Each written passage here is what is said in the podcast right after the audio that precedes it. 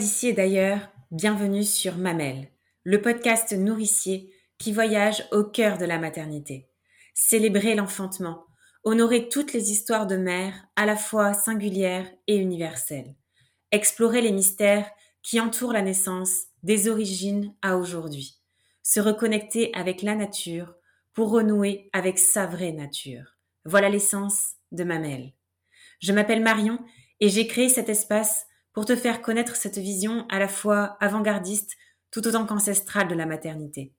Ici, tu voyageras à travers les témoignages de mamans venues des quatre coins du monde qui te transmettront leur histoire de femmes et de mères, mais aussi leurs us et coutumes afférentes à la maternité. Mamelle se veut aussi être un podcast qui renoue avec notre instinct animal, primaire, primitif, la femme sauvage qui sommeille en toi et qui reprend ses droits et sa place dans la nature et en connexion totale avec elle. Se nourrir, se ressourcer, accueillir ce qui est pour révéler toute cette puissance intérieure que tu as en toi. Ma mission est de te proposer des épisodes authentiques dont le but est de nourrir, fortifier ta maternité par la curiosité. Ouvrir son regard sur la maternité, sa maternité, c'est se donner la liberté de penser sa maternité autrement, différemment, et d'être alors en capacité pleine et entière de créer sa propre maternité. Aujourd'hui, c'est Marilyn que vous retrouverez au micro pour vous parler de sa maternité, précisément de l'interruption médicale de grossesse qui a été pratiquée sur son dernier enfant pour des raisons médicales. Marilyn vous partage ici la manière lumineuse dont elle a accompagné son bébé vers cette naissance et comment elle-même elle a traversé ce passage de vie, non sans douleur, mais dans la lumière. Je vous laisse écouter son récit. Bonjour Marilyn. Bonjour Marion. Je suis vraiment contente de t'avoir euh, aujourd'hui euh, au micro de Mamel, un épisode qui pour moi en tout cas a une valeur particulière puisque euh, j'ai découvert ton compte à la suite de la journée sur le deuil périnatal, tes posts qui étaient extrêmement riches et où j'ai vu effectivement que tu avais créé ce compte Instagram à la suite d'une IMG. Et donc, c'était un peu une évidence pour moi de te contacter pour savoir si tu souhaitais participer, nous livrer ton histoire. Euh, je ne savais pas alors qu'elle était euh, récente et je ne savais pas le parcours en tout cas que tu avais entrepris avant, pendant et après tout le chemin que tu avais déjà parcouru dont tu vas nous faire part euh, aujourd'hui. C'est c'est vraiment un épisode particulier pour moi et un honneur de t'avoir aujourd'hui pour transmettre ton histoire et sans plus tarder peut-être que je vais te laisser dans un premier temps te présenter avant de parler plus en détail du sujet du jour l'IMG Eh bien, donc bonjour, moi c'est Marilyn, euh, j'ai 36 ans, je suis la maman donc euh, de deux garçons et d'un petit bébé lumière, c'est comme ça que j'appelle euh, mon bébé Hugo et c'est un terme qui est très important pour moi, il est venu spontanément et voilà, je l'ai gardé, je trouve ça très doux et ça me, ça me parle plus que, qu'un ange ou, euh, voilà, d'autres termes. C'est un peu plus personnel, en tout cas, euh, me concernant. Euh, voilà, quand j'ai découvert euh, bah, que tu avais justement aimé mes posts, ma page, je suis allée voir un petit peu ce que tu proposais et euh, j'ai trouvé qu'on avait beaucoup de ressemblances sur notre euh, façon, enfin sur notre énergie. Il y avait beaucoup de choses qui étaient en, en résonance et euh, voilà. Donc je suis hyper enthousiaste et excitée mon histoire sur euh, ce podcast parce que c'est important pour moi de, de livrer voilà tout ce que j'ai à livrer. je pense que c'est important de dire au démarrage que je suis aussi issue d'une famille qui a été meurtrie par le deuil périnatal. Oui. Et pas que, puisque mes parents ont perdu ma sœur, mais elle, elle avait 3 ans, mmh. à la suite euh, de, donc elle était atteinte de trisomie 21 et euh, malformation cardiaque pulmonaire. Elle a eu une leucémie et à 3 ans, à la suite euh, d'une opération, elle est décédée. J'ai un oncle et une tante qui ont perdu un bébé in utero à 7 mois de grossesse, une mort spontanée, et un autre oncle et une autre tante qui ont perdu un bébé à un mois de vie. Donc euh, voilà, ma sœur a fait IVG et fausse couche. Euh, très tôt, à l'âge de 18-19 ans, j'ai eu besoin de travailler euh, sur ça, sur ce, sur ce lourd passé, parce que c'était une grosse angoisse pour moi de pouvoir jamais avoir d'enfant ou de revivre le schéma. donc j'ai fait la psychogénéalogie, pardon, j'ai fait pas mal de choses. Et puis voilà, après la vie a coulé, je pensais avoir guéri, enfin en tout cas accepter mon histoire et, euh, et fait en sorte de passer à côté. Malheureusement, le chemin était autre. Et donc, à 27 ans, j'ai eu mon premier enfant. Euh, voilà, Axel. Euh, ça a été euh, pour moi la révélation, parce que pour le coup, si j'ai commencé à 18 ans mon, mon parcours, c'était vraiment parce que avoir des enfants, c'était ultra important pour moi. Donc, j'ai voilà, j'ai commencé, enfin, je suis tombée enceinte au bout de 7 mois, ce qui à ce moment-là était, et maintenant avec le recul, très mmh. rapide. Et sur l'instant était très long eu beaucoup de copines qui étaient enceintes à ce moment-là et nous, ça ne fonctionnait pas. Donc finalement, euh, bah, mon bébé Axel est arrivé avec euh, une opération. J'ai été opérée de la vésicule sans savoir que j'étais enceinte. Donc en plus, c'était euh, le chirurgien, après quand je lui ai dit, m'a dit c'est la, c'est la loi du kit ou double. C'est où il s'accroche, oui, ça en va. Et il s'est accroché. Beau message. Il s'est accroché, ouais. Euh, voilà, donc ça a été euh, bah, pour moi la révélation. Être maman, c'était mon plus beau, enfin mon plus grand souhait et finalement le, finalement le, plus beau. Et aujourd'hui, c'est le plus mmh. beau rôle de ma vie. Comment tu les as, tu l'as vécu justement ta, ta, ta, première grossesse, ton accouchement, même tes deux premières grossesses, puisque après tu as eu ton deuxième fils. Comment, dans quel état d'esprit t'étais par rapport justement à ce passif dont tu viens de nous parler? Bizarrement, ça me perturbait pas plus que ça. Forcément, euh, jusqu'au premier trimestre, qu'on ait la prise de sang de la trisomie 21, euh, j'y pensais un petit peu, mais euh, sans plus. Et puis après, les résultats de prise de sang étaient, étaient toujours très bons. J'étais à un risque sur 10 000 pour les deux. Donc voilà, pas d'angoisse particulière. Clarté nucale, elle était parfaite. Donc. Euh, des grossesses plutôt euh, sereines psychologiquement. Euh, après, j'avais des petits. j'ai un utérus qui contracte énormément, donc très tôt, vers 4-5 mois, je commence à avoir très facilement beaucoup de contractions. D'accord. Donc, pour, pour Axel, c'était la première fois, donc ça a été l'angoisse quand même de le perdre. Mmh. Mais finalement, on voyait que c'était des contractions qui n'agissaient pas du tout sur, sur mon col, donc il fallait quand même que je continuais ma vie, mais sans, sans, sans être dans l'excès. Ouais, ouais voilà. Ça. Mmh. Et puis, euh, accouchement, bah, moi, c'était. Euh, pour moi, j'ai toujours été quelqu'un qui ne prend absolument pas de médicaments ou très peu. Ouais. Euh, et donc, l'accouchement, c'était euh, sans péri. Oui. Bon, ça, c'était dans la théorie. Je suis arrivée à deux semaines, euh, deux semaines avant terme, euh, perdre, des, perdre, des os en pleine nuit. Et donc, euh, je suis arrivée, j'ai mangé mes petites pâtes, j'étais hyper sereine. Hein. Ouais. je perds des os, je me lève, je mange des pâtes parce que je savais qu'arrivé bah à l'hôpital, on n'avait plus à manger. Ouais. Je prends ma douche et tout, je me prépare et on part à l'hôpital, on arrive là-bas, donc elle confirme perdre des os. Le travail n'a pas du tout commencé, donc il m'installe en chambre. Et euh, je demande donc euh, après à être installée dans l'espace nature, dans l'hôpital dans, le, dans lequel j'accouchais. Il y a une salle euh, physiologique où on a bah, une baignoire, il y a des drapés, un ballon, un monito en Wi-Fi, enfin voilà, pour, pour, pour faciliter la mobilité et faire en sorte de rendre le travail le plus souple possible. Et bah, au bout de 14 heures, ça fait long quand même. sans péri. Et là, euh, je, je, ne voulais plus, euh, enfin, je n'osais pas demander la péridurale parce que la dame qui m'avait descendu en salle qui m'avait dit, vous savez que dans cette salle, on n'a pas la péri, hein, c'est un premier accouchement. Euh. Donc bon, un peu de culpabilité sur les épaules. Donc la sage-femme, pour le coup, en salle de naissance, me dit, non, non, mais attendez, j'étais ouverte à 5, je crois. Elle me dit, on en a encore pour des heures vu le, vu le rythme auquel on va. Donc, si vous voulez la péridurale, j'appelle l'anesthésiste et on fait la péridurale. Donc j'ai quand même eu la petite vanne de l'anesthésiste quand il est arrivé. Oui. Mais au final, euh, voilà, péridurale pour Axel, euh, qui n'a pas apaisé du tout mes contractions. Donc c'était quand même un peu l'idée, mais bon. Euh, je pensais pouvoir dormir, me reposer, mais au final, non. Ouais. Par contre, au niveau du passage, quand il est né, j'ai pu l'attraper. Euh, ça a été un moment absolument magique et merveilleux, la découverte sublime. Enfin voilà, ça a été un moment magique. Pendant les premiers jours, je le regardais en me disant c'est moi qui ai fait ça quoi. Oui. Il est parfait, il est si beau. Bah, la naissance aussi d'une maman avec cette, fierté et cette émotion qui est arrivée au, moment de, sa naissance, c'était vraiment mmh. absolument de cette rencontre, ouais. Et euh, bah, Axel était un super bébé euh, exemplaire qui donne ah envie de faire des bébés. Donc du coup, bah, j'ai, euh, on a décidé de mettre bébé 2 en route. Et, et donc, bah, pour le coup, en se disant bah, que ça allait être un peu comme Axel, 7-8 mois, on avait fait nos petits plans sur la comète, il va rentrer à l'école, voilà, ça va être super.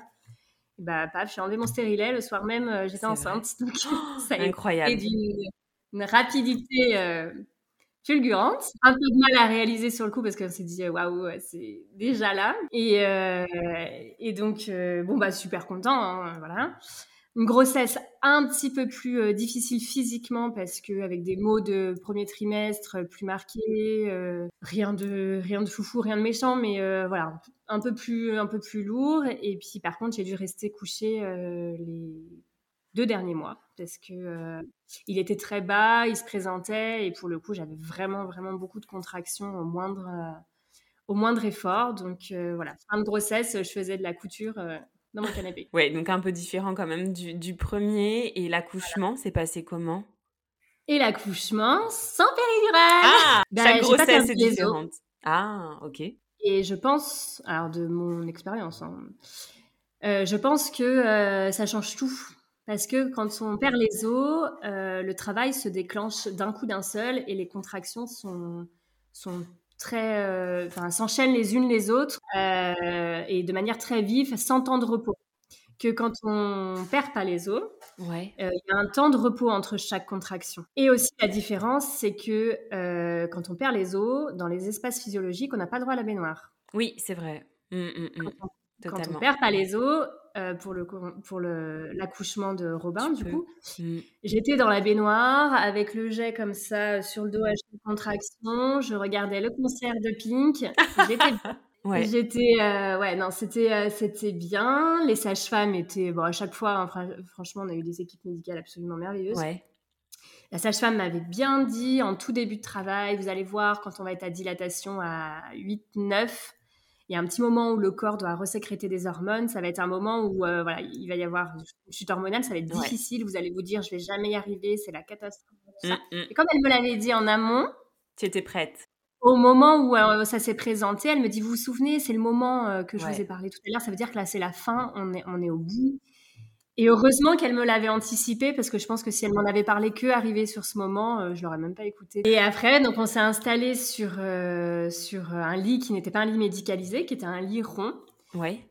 Et alors à l'audio, je sais pas si ça, mais c'était c'était vraiment une position d'accouchement qui était euh, merveilleuse. C'est que mon mari était assis derrière moi, les jambes écartées, et moi donc j'étais assise entre ses jambes et entre ses bras et lui euh, me tenait les genoux de derrière. Et donc, euh, il dit toujours on a accouché parce qu'il a vraiment eu cette sensation et lui, il a vu l'arrivée en fait de, de, Robin de la même manière que que moi en fait. Que toi, ouais, c'est ça. De maman.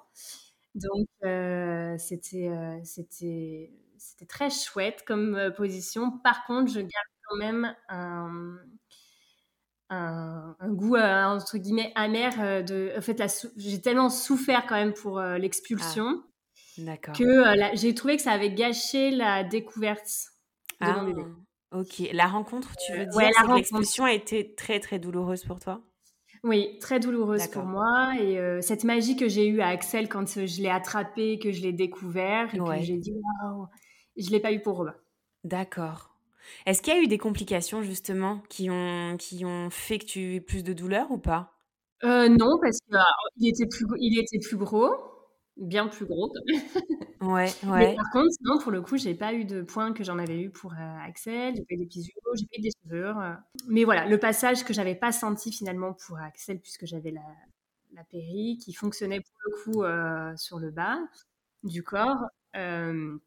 et ben je l'avais pas pour Robin et c'est vrai que euh, ça, a été long et euh, enfin ça a été long. Ça a mis 9 heures, donc beaucoup moins long que Axel. Donc, euh, donc voilà, un peu, un peu ce, ce regret, je sais pas si on peut, je peux dire non, ça. Non, mais ce goût amer, je pense que ça résume bien effectivement entre la magie du premier et, du deuxième, effectivement, quant à ce passage, à cette rencontre.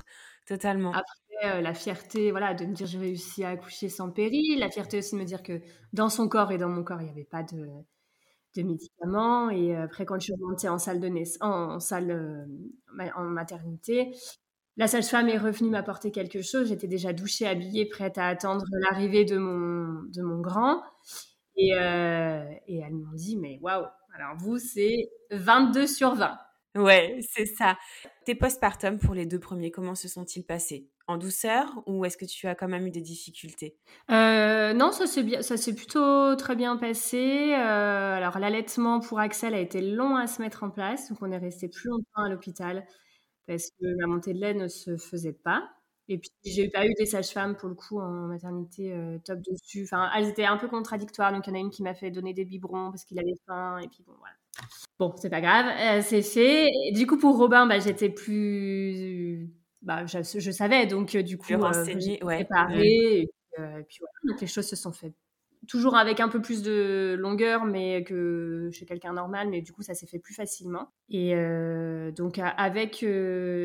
Enfin, moi, physiquement, ça s'est bien passé. Après, voilà, les allaitements, moins, malheureusement. Et puis, Robin était un bébé qui avait des reflux, qui avait beaucoup plus de choses. Et c'était pas un bébé qui donnait envie de faire des bébés parce que lui, il pleurait toute la journée.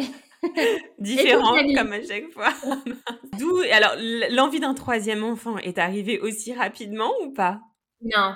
Alors moi, euh, moi oui, parce que moi j'ai moi c'était euh, trois, c'était depuis toujours. J'ai toujours voulu avoir trois enfants et qui plus est trois garçons. Donc euh, c'était important pour moi, mais vraiment un besoin viscéral. Je me vois à 50 ans avec mes, mes, trois enfants qui viennent à la maison, avec euh, leur conjoint, conjointe, peu importe, euh, euh, les enfants. Enfin voilà, je, pour moi, c'est. trois, c'est. Tu visualises? Ouais. ouais. ouais. Et mon mari, lui, deux, c'était parfait. La grossesse, c'est quelque chose qu'il supporte très très mal parce qu'il ne maîtrise rien. La fragilité, le fait que bah, justement j'ai beaucoup de contractions, que à chaque fois c'est un peu compliqué, ça lui met beaucoup d'angoisse. Ouais et lui repartir encore neuf mois là-dedans, parce que finalement c'est pas rien quand on le vit mal.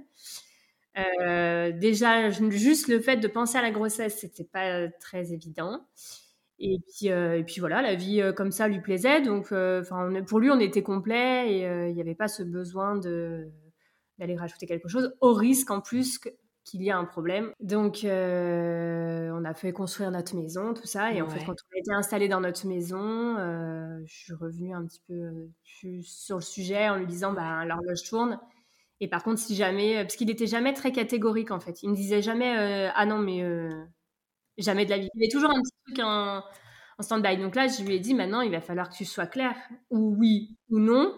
Mais moi, si c'est non, il va falloir que, que j'accepte et que je fasse mon deuil. Et, et, euh, et, tu peux pas me laisser encore comme ça dans l'attente. Euh, et donc, euh, il a réfléchi de son côté et euh, il voulait pas être le, il voulait pas être l'obstacle et celui qui empêche de. Donc, il m'avait posé un peu un ultimatum en me disant, bah, ok, tu t'enlèves, moi j'étais sous stérilet, t'enlèves ton stérilet. Et on est tous les deux du mois de novembre et lui, il avait 38 ans là au mois de novembre. Et donc, il m'avait dit, bah, après, on est trop proche de la 40. Enfin, moi, je serais trop proche de la quarantaine j'ai envie de passer à autre chose. Donc, euh, il me dit, OK, on, on, essaye. Si avant novembre, euh, ça fonctionne, eh ben, euh, très bien. C'est que voilà, l'univers nous l'a renvoyé. Et si après novembre, il n'y a pas de bébé, eh ben, on, passe à autre chose. Et voilà, c'est donc on était d'accord avec le deal. Enfin, j'étais d'accord avec le deal. et bah, comme, comme Robin, Hugo était très rapide à arriver. Ouais. Euh, au, bout de, ouais, au bout de 15 jours, euh, un, petit peu plus que son frère. Mais, euh, donc voilà, très, très rapide. Mmh. Donc pareil, sur le coup, assez surpris. Putain, merde, notre vie va vraiment rechanger. Ce qu'on est presque, mon grand avait presque, enfin, au terme de la grossesse, Axel avait 9 ans. Robin, 6 ans et demi, presque 7. D'ailleurs, c'est vrai qu'en parlant de terme de grossesse, c'est vrai qu'aujourd'hui, c'est un jour particulier puisque, voilà, c'est ça. Bien sûr, l'épisode ne sera pas diffusé aujourd'hui, mais en tout cas, le jour de notre enregistrement, voilà, le 14 décembre, c'était le terme de, de Hugo. C'est bien ça Oui, Ouais, c'est ça. Du coup, voilà, il est parti le 13 septembre. En effet, le terme, c'était le 14 décembre. Ouais. Enfin, ça change. et, donc, euh, et donc, voilà, cet enregistrement aujourd'hui, voilà, je me dis, c'est la naissance d'une autre forme euh, voilà, de Hugo. Euh. Tout a un sens. Et c'est pour ça que je suis encore plus honorée que mine de rien, parce que les auditrices ne le savent pas, mais on était censé enregistrer un autre jour. Et comme quoi, le destin, il n'y a pas de hasard, fait bien les choses aussi. Donc, donc voilà, c'est un petit message qui, qui n'est pas anodin, je pense. Ouais, c'est sûr. Alors pour le coup, oui, on va revenir sur cette, cette, comment dirais cette annonce qui donc arrive aussi rapide que la, précédente, en tout cas pour la grossesse. Bon, l'annonce, elle a été faite par Robin, ce qui n'était pas du tout prévu dans mes plans. Mais en fait, le matin où je suis allée faire, enfin, je, je, je, le sens. parce que le jour, euh, j'ai même pas de retard de règles que je vais faire un test et je pense que trois fois ça a été comme ça. Donc là, j'avais pas de retard, mais euh, le matin, je me suis levée avec cette intuition. Et donc, euh, je pose les enfants à l'école en me disant, je vais à la pharmacie et si c'est positif, j'irai faire une prise de sang. Je pose Robin à l'école, maîtresse malade. Super. Ah.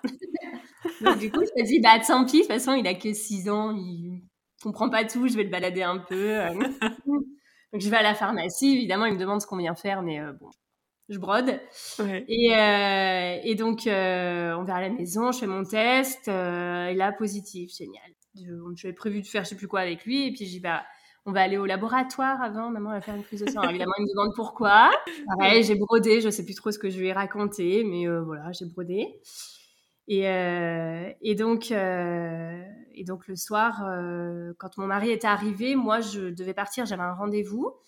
Donc, euh, je pars et puis bah, Robin raconte sa journée à papa. Ah. Euh, bah, il dit qu'il a été faire une prise de sang avec maman. voilà, voilà. Donc, mon mari a forcément bah, immédiatement compris pourquoi j'allais faire une prise de sang. Donc, euh, voilà. Et sur le coup, bah, pendant une semaine à peu près, il m'en parlait pas du tout.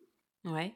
Vraiment stupéfait. Et puis, il a, fallu, il a fallu attendre la, première écho des huit, enfin, de datation à huit semaines pour réaliser qu'il y avait euh, vraiment un petit cœur qui était là. donc là, à partir de là, il, voilà, il était euh, aussi heureux que moi au final, euh, que la famille s'agrandisse et, et, on s'est projeté à 5. Le soir de cette écho de datation, on l'a annoncé aux garçons parce que on fait partie, enfin, oui, on fait partie de la team. On n'attend pas la fin du premier trimestre parce que de toute façon, quand la preuve en est, quand malheur doit y arriver, Exactement. On l'annonce à 5 semaines ou à, ou à, 12 ou à 15. Donc euh, le soir même, on l'annonce aux garçons qui étaient euh, fous de joie. Mais vraiment, ils ont sauté en l'air, euh, trop, trop, trop, trop contents. Et donc là, on, voilà, on commençait tout de suite à se projeter à 5. Et puis par contre, les enfants, avec toute leur innocence, d'un coup, ils réalisent, mais attends, mais on n'a pas de mais on n'a pas de vêtements, mais, euh, mais on n'a pas de poussettes, mais, euh, mais, euh, mais on n'a pas de biberon. Et donc on est... ça va être long. Il est arrivé vers entre l'anniversaire d'Axel et le Père Noël pour leur donner un petit peu voilà, des, une date. et donc on leur dit on a, on a tout le temps de, de prévoir un lit, une chambre, des poussettes. Et le, le lendemain matin, donc, parce que c'était un mardi soir, le lendemain matin il n'y avait pas école. Et donc j'étais dans mon lit, mon mari était euh, euh, quand il partait travailler, j'entends mon, Robin qui se lève et qui dit en haut de l'escalier Papa, le ventre de maman, il a grossi. Ouais, ouais, mm. C'était vraiment, ouais, c'était trop mignon et c'était exactement ce que j'imaginais en fait. là, je me dis, on va vraiment vivre cette grossesse tous les cinq et attendre ce bébé tous les cinq et c'est, enfin tous les quatre pour arriver à cinq. Mais voilà, on, on se prépare vraiment tous les quatre à cette attente. Ils sont grands maintenant, donc ils se rendent compte aussi réellement de ce qui se passe, euh, contrairement à Axel quand il a eu son petit frère, bah, il était petit, donc Bien sûr. différent quoi. Totalement. Le début, début de grossesse parfait, jusqu'à l'écho de, des trois mois, clarté nucale nickel. Je fais la prise de sang de la trisomie 21. alors là, j'étais passée à un risque sur 1000 ce qui correspond à un risque faible quand même. Et donc là, depuis le début, de toute façon, je l'explique pas, mais il y avait euh, cette angoisse justement de, mes, de, mon, de mon histoire transgénérationnelle qui était là. Et euh, j'avais même euh, tenté de faire des constellations familiales en début de grossesse pour couper le schéma. Mais, enfin, je n'explique pas. J'avais des copines qui m'avaient tiré les cartes, qui avaient fait des trucs. Et puis à chaque fois, on me montrait un être très lumineux d'ailleurs. Mais ça, c'est pareil. Maintenant, je comprends, mais à l'époque, euh, j'avais très peur d'avoir une fille parce que à chaque fois dans l'histoire de la famille, c'est des filles qui sont parties. Ouais. Beaucoup trop tôt. Et, euh, ma relation avec ma maman est compliquée et donc euh, j'avais peur de pas savoir, de pas pouvoir, de pas savoir créer un lien en fait avec cette petite fille. Et tout le monde disait que ça serait une fille, ça serait une fille. c'est parce que en fait j'ai deux garçons et que les gens dans la tête des gens, quand on a deux garçons, il faut avoir une fille. Ouais. Mais déjà, tu étais dans une autre cas de figure psychologiquement par rapport Oui, j'étais, j'étais, euh, j'étais pas sereine. Je ne peux pas trop dire euh, pourquoi, mais il y avait quelque chose euh, voilà, qui, me, qui me chagrinait. Et ce résultat, du coup, de 1 sur 1000, même si euh, dans les stats, mmh. c'est euh, un risque faible, euh, moi, ça restait un risque, élevé. enfin, c'était un risque élevé. J'arrive au rendez-vous, donc euh, visite du quatrième mois. Ça aussi, c'est une différence qu'il y a eu avec les grossesses d'avant, c'est que les grossesses d'avant, j'allais chez un médecin, médecin, mon médecin généraliste qui me faisait mes suivis, mes visites mensuelles. Mmh. Et euh, une fois par trimestre, j'allais faire euh, mon échographie, euh, la T1, T2, T3. Et à fin de grossesse, j'étais suivie à l'hôpital. Là, du coup, j'ai changé de médecin, tout ça. Et du coup, je suis allée dans un cabinet de sage-femme avec avec euh, donc euh, un suivi sage-femme du départ et donc des euh, échographies tous les mois. Et donc visite du quatrième mois, j'arrive. Alors nous, on s'était préparé parce qu'on s'attendait à avoir le sexe du bébé ce jour-là. Oui. Tous les quatre, on s'était préparés. On avait fait une enveloppe avec une petite étiquette et j'avais dit, bah, je dirais à la dame qu'elle note sur le papier et ce soir, quand je rentre à la maison, on ouvre le papier et on découvre tous les quatre si c'est un petit frère ou une petite sœur. Et donc j'arrive au rendez-vous, on fait le, la partie blabla avec la sage-femme et je lui explique euh, voilà mes angoisses et ce, ce résultat de, de test. Euh. Et donc, elle, me, elle essaye de, de, de, me rassurer en me disant que le test est tout à fait euh, normal, qu'il n'y a pas de... Il n'y a pas de problème. Après, au vu de mes antécédents familiaux, si ça me rassure, on peut, elle peut m'orienter vers un généticien pour faire la prise de sang, le DPNI, je crois que ça s'appelle. Oui. Mais qu'elle, elle ne peut pas me le prescrire, sinon ce sera à ma charge financièrement. Et c'est un test qui est assez, Onéreux, ouais. Mmh, mmh. Et donc, euh, bon, elle me fait l'ordonnance pour le généticien, tout ça, et puis, euh, et puis on s'installe pour, euh, pour l'échographie. Donc là, elle me fait fermer mes yeux. J'étais excitée de me dire, bah voilà, ça y est, on va savoir. J'étais toute seule au rendez-vous. Très, très, très rapidement, au bout de quelques secondes, elle me les fait rouvrir. Et elle me dit, écoutez, je... Et donc là, je, Elle commence à, perdre ses mots, à bégayer, à avoir les yeux un peu remplis de larmes. Elle s'excuse, elle me dit Je suis désolée, madame, je, je, comprends rien à ce qui se passe. Elle me dit J'ai pas vu le sexe de votre bébé, mais euh, j'ai découvert quelque chose qui n'est pas normal. Sauf que je peux pas vous en dire plus, je ne sais pas ce que c'est. Ok? Elle me montre à l'échographie, elle me dit Voilà. Euh, vous voyez, autour de son poumon gauche, euh, il y, a toute une poche de liquide. Et c'est vrai qu'on voyait bien le, poumon qui flottait un espace noir en fait qui est autour euh, du poumon. Donc le, poumon n'était pas collé à la plèvre. Donc à ce moment-là, elle met pas spécialement de, mots. Elle dit juste que elle sait que ça devrait pas être là. Elle sait pas pourquoi c'est là et elle sait pas si c'est grave ou pas. Sa manière d'accompagner était pas du tout rassurante. Alors c'était une jeune sage-femme euh, très très très très gentille, mais je pense qu'elle a été confrontée peut-être pour la première fois à ce genre de situation. Mmh. Euh, pas du tout armée euh, mmh. pour, l'accompagner. Donc, elle me dit voilà, est-ce que vous pouvez appeler votre mari? Mais là, appeler mon mari, c'était un peu l'enfer parce que, enfin, lui, la grossesse, encore une fois, c'est quelque chose qui vit mal. Ouais. Et l'appeler en lui disant il y a quelque chose qui va pas, mais je sais pas ce que c'est. Avec donc bref, je prends le téléphone et en fait, déjà il sentait parce que il trouvait que le rendez-vous était long. Et il m'avait envoyé un message pour me demander euh, si ça allait bien. Et euh, quand je l'ai appelé, euh, bon, j'ai pas réussi à parler, mais bon, j'étais en au téléphone. Et donc, et donc euh, il m'a rejoint tout de suite chez, chez la sage-femme. Et, donc, elle nous a, entre-temps, elle, elle, a appelé le, le service du diagnostic anténatal. Et elle nous dit, vous êtes attendu à l'hôpital à 12h30. Donc, immédiatement, on, arrive, on arrive donc au, au DAN, diagnostic natal, un service qui était totalement euh, inconnu pour nous, bondé de monde. Donc déjà la surprise de se dire waouh, il y a autant de gens euh, et bah, des grossesses qui voilà à problème malgré tout. Et euh, une affiche dans la salle d'attente qui dit que l'attente peut être revue au vu de au vu bah voilà du fait que ce soit des grossesses compliquées. Ouais. Ils peuvent faire des examens complémentaires, des choses comme ça. Donc voilà, ils s'excusent, c'est écrit dans la salle d'attente. Euh, voilà, un mot d'excuse euh, pour euh, l'attente. On a attendu deux heures, donc deux heures très très très très très longues. J'imagine. Où tout le monde est bah, dans sa bulle, à se regarder aussi un peu pourquoi toi t'es là?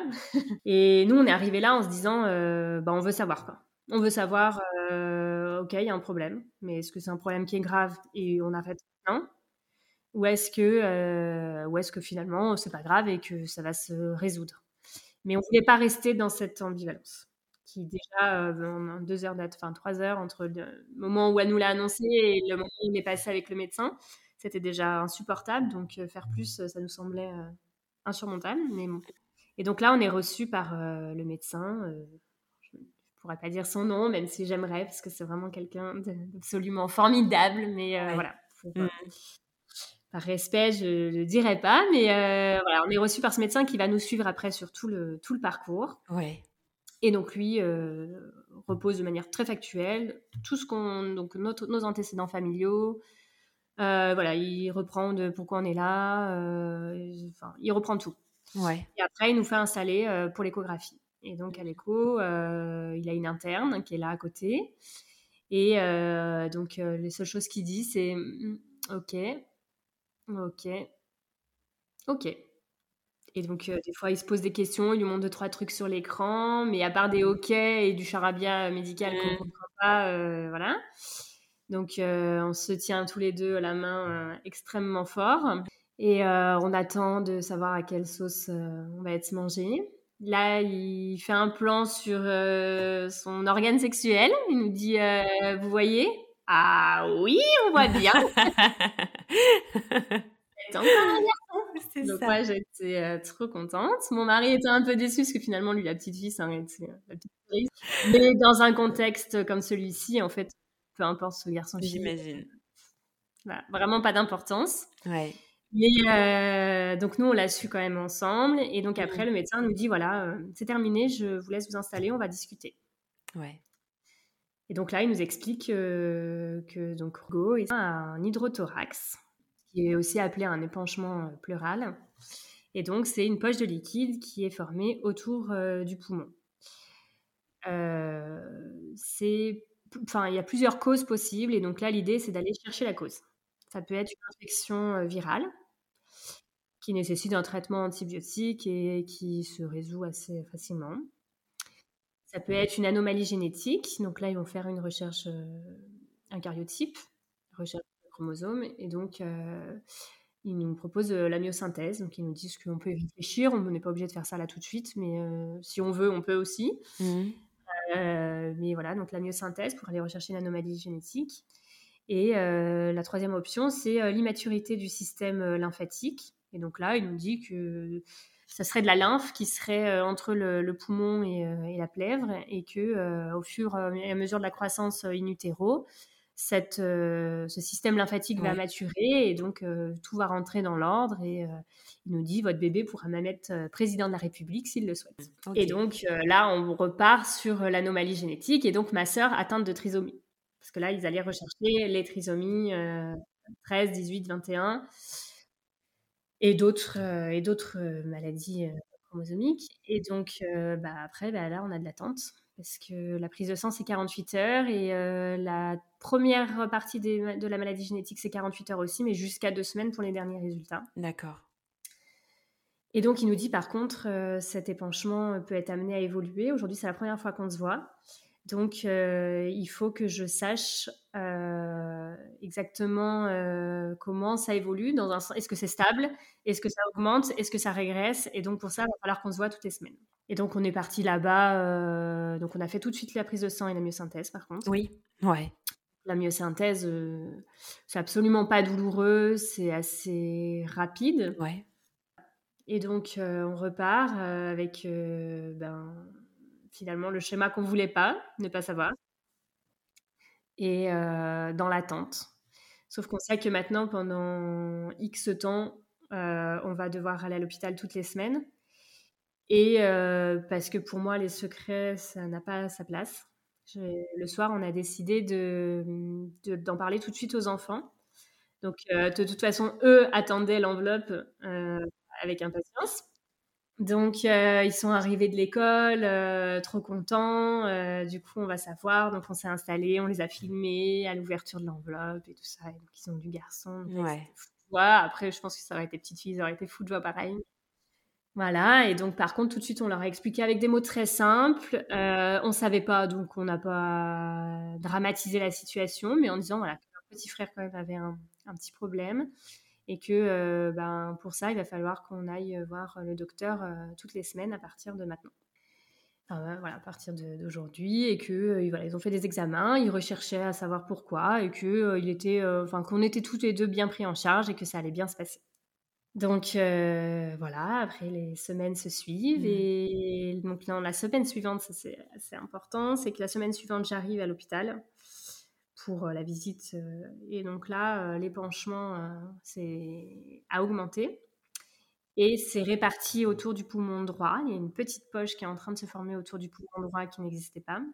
Et surtout, Hugo montre des signes d'œdème frontal et, et de, le rythme cardiaque est un peu modifié pas tout à fait normal, mais voilà. Sur le rythme cardiaque, il y a quelques petites euh, traces euh, qui montrent qu'il y a quelque chose qui fonctionne mal. Et donc, euh, là, le, médecin nous parle d'opération in L'idée, c'est de venir poser des drains sur le thorax de Hugo pour venir vider le liquide qui est dans ses poumons, le vider à l'extérieur dans le liquide amniotique. Donc, il nous dit que c'est une opération qui est assez simple, qui se passe à peu près comme une amyosynthèse. Euh, c'est mini, les petits, les petits ressorts, c'est un peu comme des stents qu'on pose euh, sur les artères, euh, qui viennent poser donc, de chaque côté de son thorax. Là, c'est un peu limité à droite parce que l'espace, enfin l'épanchement est trop petit, donc pour pas toucher ni un poumon, ni la plèvre, ni c'est un peu délicat.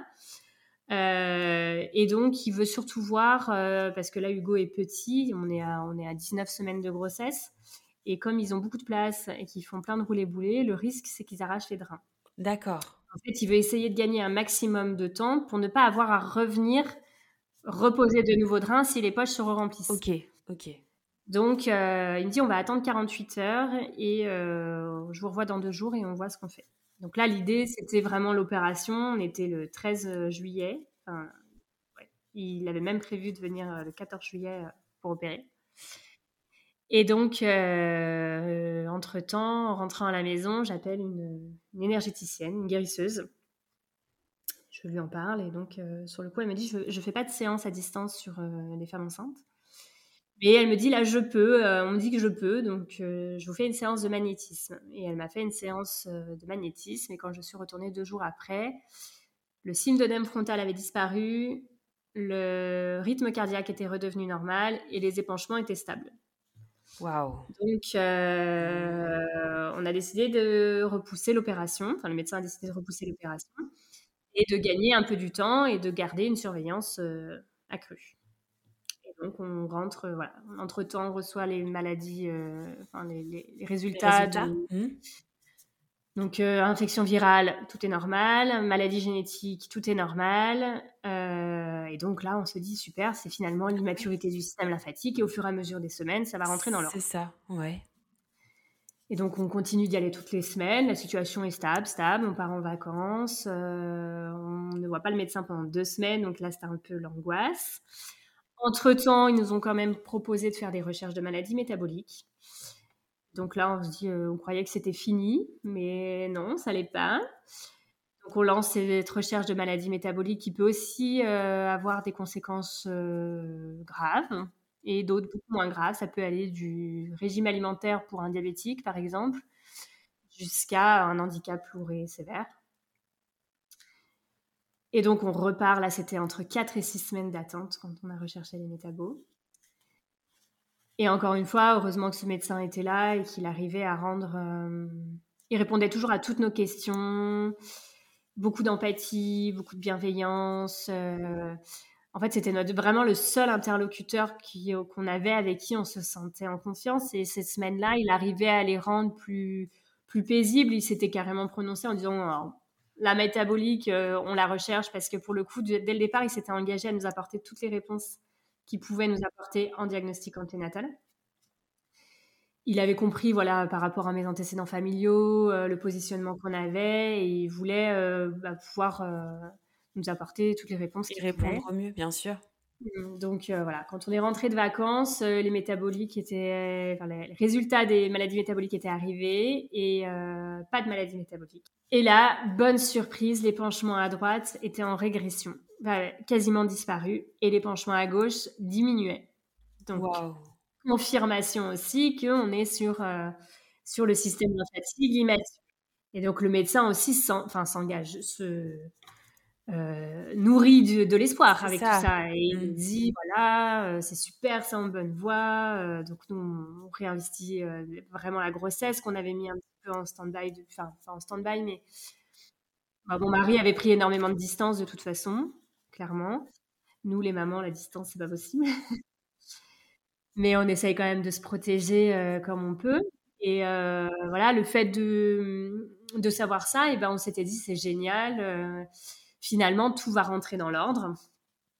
Et euh, on a commencé à refaire des travaux dans la maison, rechanger de, enfin, changer de chambre, sachant que notre maison a été livrée au mois de mars, donc mon mari était très, très content. Ouais. Mais euh, bon, bref, on refait deux, trois trucs pour préparer l'arrivée du go. J'achète plein de vêtements, plein de trucs, ouais. choses qu'on n'avait pas fait jusqu'à maintenant. Mmh. Et euh, donc le médecin nous dit, alors on va, on va, on va lancer l'ultime recherche. Ça fait plusieurs semaines que je mets sur la table euh, l'exome. En fait, c'est aller euh, rechercher euh, à l'origine de la création. Alors, je ne saurais pas dire exactement assez, assez pointu, mais en fait, c'est c'est un exome, c'est sur le génome. Ils vont rechercher donc les d'éventuelles anomalies génétiques, d'autres éventuelles anomalies génétiques. Ok, ok. Et ils peuvent rechercher jusqu'à 22 000 gènes, donc c'est assez énorme. Et ils sont toujours en hésitant à faire cette recherche parce qu'on peut trouver quelque chose qui soit en lien avec l'hydrothorax, mais on peut trouver aussi quelque chose qui n'a rien à voir. Autre chose, ouais, c'est ça. Et euh, du coup, comment ça va être appréhendé? Parce que, par exemple, ils peuvent trouver euh, une prédisposition à développer à l'âge de 40 ans un cancer de la prostate. Je dis absolument n'importe quoi. Mais, euh, mais en fait, voilà, dans cette recherche-là, ils peuvent aller chercher des choses qui peuvent avoir un impact sur finalement la décision, alors que, que bah, dans la vraie vie, peut-être que nos bébés aujourd'hui qui sont là, euh, ils ont cette prédisposition et qu'on n'en sait rien. Donc, euh, malgré tout, euh, le médecin, lui, au Canada, avait travaillé au Canada et dans le cadre de l'hydrothorax, c'était une recherche systématique. D'accord. Ok. Donc, il voulait la faire. Sauf que dans le cadre d'une rasopathie, donc c'était ce qu'on recherchait là chez Hugo, il y a toujours dans des signes d'anomalie cardiaque, choses comme ça. Et en fait, ces recherches avaient été faites. On a déjà vu plusieurs fois un, cardiologue en anténatal, euh, son cœur allait bien, euh, et donc il n'y avait pas de motif à aller chercher le génome. Surtout que ça a un coût, euh, la médecine, donc ils ne le font pas s'il n'y a, pas de, a pas de matière à rechercher. Et donc là, mis à part l'hydrothorax, Hugo allait très très bien, son développement était parfait, donc, donc pas, pas matière à aller chercher. Euh, et, donc, euh, la seule chose que le médecin arrive à nous décrocher, c'est un rendez-vous avec le généticien pour que nous, on exprime au généticien pourquoi on voulait aller au bout, euh, de la recherche. Et la veille du rendez-vous, donc là, c'était juste le rendez-vous pour savoir s'il allait accepter de nous faire la recherche du génome. le médecin nous avait parlé du syndrome de Noonan. Et jusqu'à maintenant, depuis le début de la grossesse, je n'ai absolument fait aucune recherche Google par rapport à l'hydrothorax, euh, truc. J'ai pas recherché sur Internet euh, parce qu'il y a à boire et à manger et je sais que ça peut faire plus de, bien que, euh, plus de mal que de bien que d'aller se nourrir de tous ces trucs. Donc je m'étais tenue à distance de tout ça et je faisais confiance au médecin à la recherche qui était faite.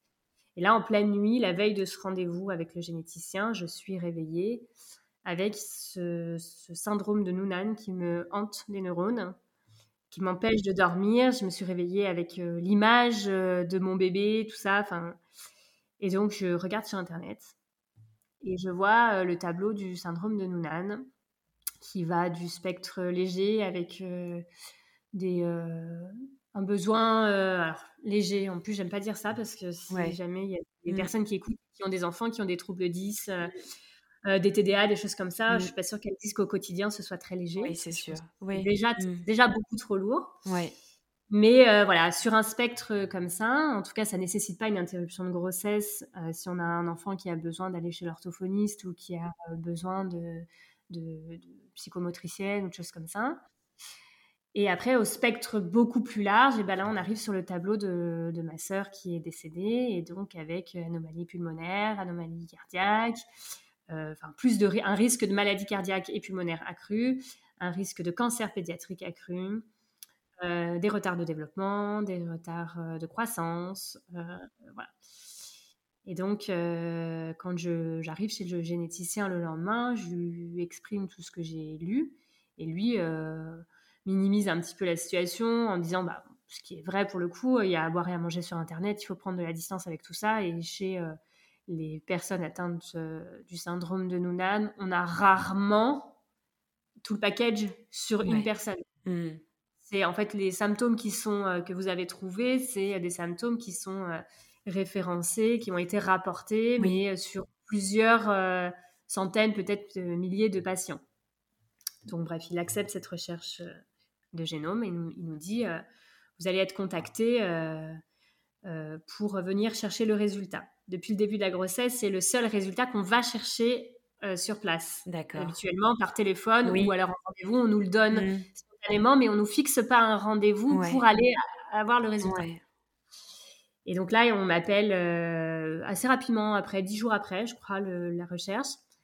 Euh, et, donc on me dit, est-ce que vous pouvez venir demain après-midi rencontrer le généticien On a reçu vos résultats de génome. Et donc, il bah faut attendre le lendemain, ce qui sont 24 heures excessivement longues. Puisque j'avais. Euh, bah, je, savais, en fait, clairement, euh, je, savais ce qui allait euh, nous pendre Pour autant, le lundi, on s'était vu avec le médecin, le gynécologue, et tout était parfait. L'épanchement était toujours en régression, même du côté gauche, quasiment disparu. Donc le médecin, euh, le, gynécologue, lui, euh, nourrissait énormément, toujours beaucoup d'espoir. Et euh, nous, même, nous envisage même de nous rapprocher dans l'hôpital qui est le plus proche de chez nous, où j'avais accouché de mes garçons, pour faire un suivi en parallèle avec le dame et pour que ce soit plus simple pour nous, parce que visiblement, bon, bah, tout, tout rentre dans l'ordre. C'est ça, ouais.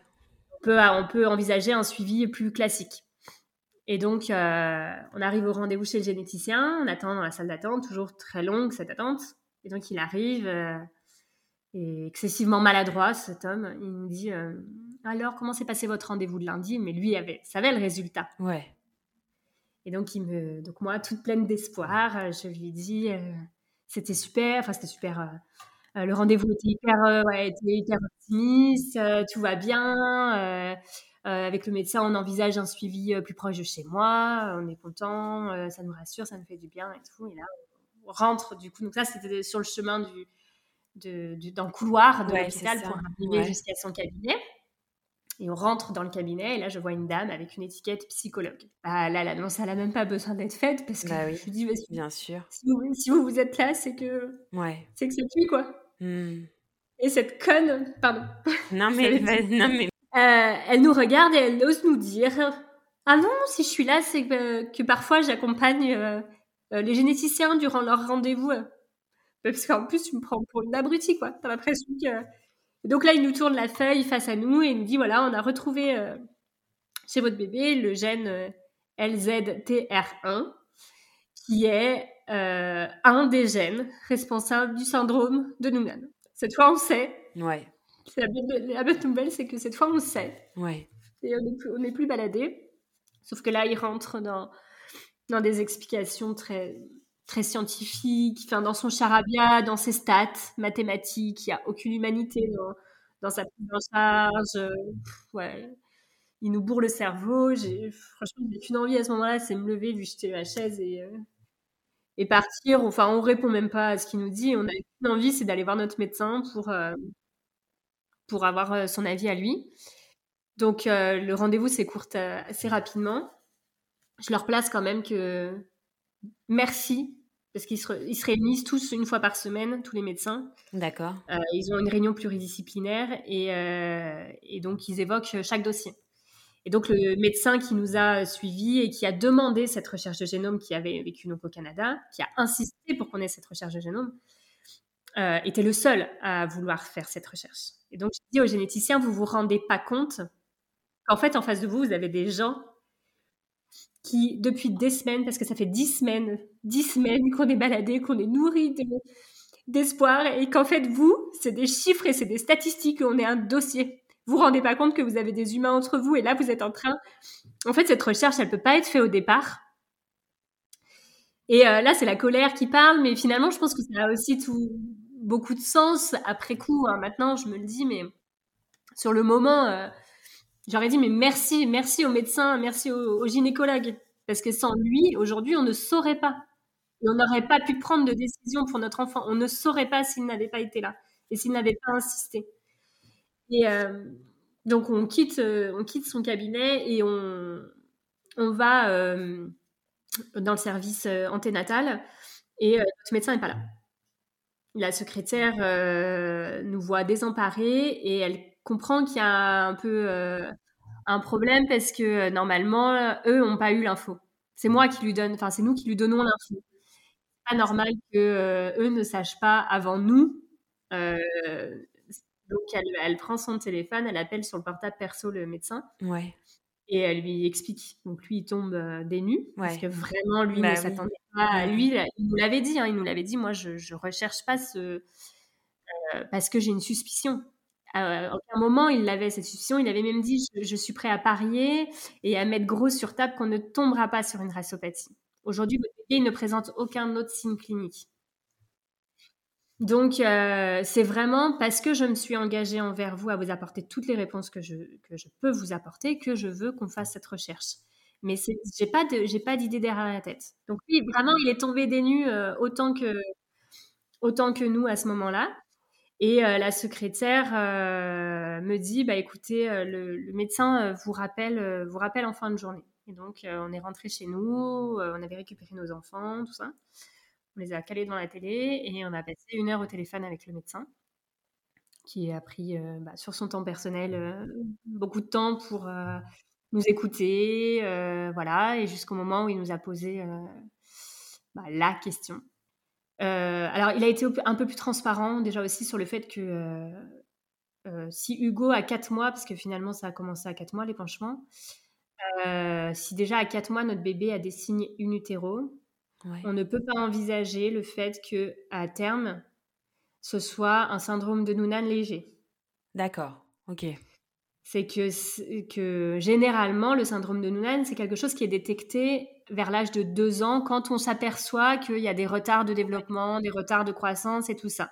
Donc il nous dit si déjà à 4 mois in on a des symptômes, c'est qu'on est sur un on est très très probablement sur un spectre lourd. Ouais.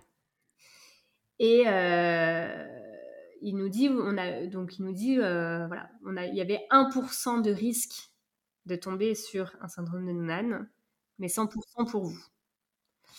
Et donc il nous dit aujourd'hui, qu'est-ce qui est le plus léger pour vous? Est-ce que c'est de mettre un terme à une grossesse qui peut-être se serait bien passée? Ou est-ce que c'est de prendre le risque de, de, mener à terme une grossesse avec les conséquences, avec le diagnostic qu'on a et les conséquences que ça peut avoir du coup sur votre bébé, sur votre vie de couple et sur votre euh, vie de famille? Je me dis, est-ce que vous voulez que je répète ça? Parce que euh, voilà, c'était, c'est très factuel en fait. Aujourd'hui, on a deux options. Et dans laquelle est-ce qu'on se sent le plus capable de vivre? Et au vu de mes antécédents euh, familiaux et mmh, la souffrance, moi je suis, moi je suis le bébé arc-en-ciel, je suis l'enfant d'après. Ouais. Et j'ai vu, ça fait, ma sœur est décédée, ça fait 40 ans. Euh, et en fait, mes, mes, parents sont toujours enfermés dans leur souffrance depuis 40 ans. Mmh. Et moi, je suis, j'ai vécu avec cette image de, de parents complètement meurtris et détruits et et moi, je dis toujours qu'ils sont morts avec elle, ils, survivent, leur corps physique est là, mais ils sont plus animés de rien. Et en fait, c'est, j'en ai tellement souffert que je ne pouvais pas faire vivre ça à personne. Ni cette vie, c'est pas la vie que je voulais pour mon bébé, et c'est pas la vie que je voulais faire vivre à mes enfants. Et avec mon mari, on était d'accord sur le fait qu'on se sentait incapable de rentrer dans ce système euh, euh, des hôpitaux, euh, des soins médicaux poussés de tout ce que ça allait engager sur, sur, sur notre vie à tous. Est-ce que, tu es, est-ce que tu en parles justement à ta famille? À ce moment-là? Alors, à ce moment-là, non, on ne reparle pas de, de, Vanessa, parce que du coup, Vanessa, c'était ma sœur décédée. D'accord. par contre, là, quand on prend la décision, on ne sait pas encore si ça va être accepté par le corps médical ou pas. D'accord. Et mon père, oui. mon père, lui, est prêt à nous payer le, voyage à l'étranger, l'opération à l'étranger, peu importe le coût des frais que ça engendre. Il ne veut pas qu'on revive la même chose. Ok. Donc pour lui, c'est déjà, déjà à chaque fois qu'on lui a annoncé, ma soeur ou moi, qu'on était enceinte, c'est pareil, c'était l'angoisse que le schéma se reproduise. Donc là, le schéma est en train de se reproduire. Potentiellement, Hugo peut avoir les mêmes problèmes que Vanessa. Il sait ce que c'est. Il ne veut pas qu'on revive la même chose. Donc, on ne parle pas de Vanessa. On ne parle pas de ce que ça engendre. Par contre, on sait. On sait que si c'est refusé ici, il, nous financera euh, euh, voilà l'interruption de grossesse ailleurs. Ok, ok. Donc, euh, donc voilà. et puis finalement, le, tout de suite, parce que, parce que moi, je suis, je suis quelqu'un qui essaie toujours de voir le positif, on va dire. quand on a eu le résultat, je me suis enfermée dans ma souffrance, forcément, et j'ai mmh. rejeté mon bébé. Parce que c'était à chaque fois euh, hyper, euh, hyper violent de, sentir un coup. je ne voulais plus me voir dans un miroir et je voulais que personne me voie enceinte. Ouais. C'est une bulle de protection, c'est normal. Ouais. Mmh. Mon mari, lui, bah, il avait déjà pris sa, sa distance. Ouais.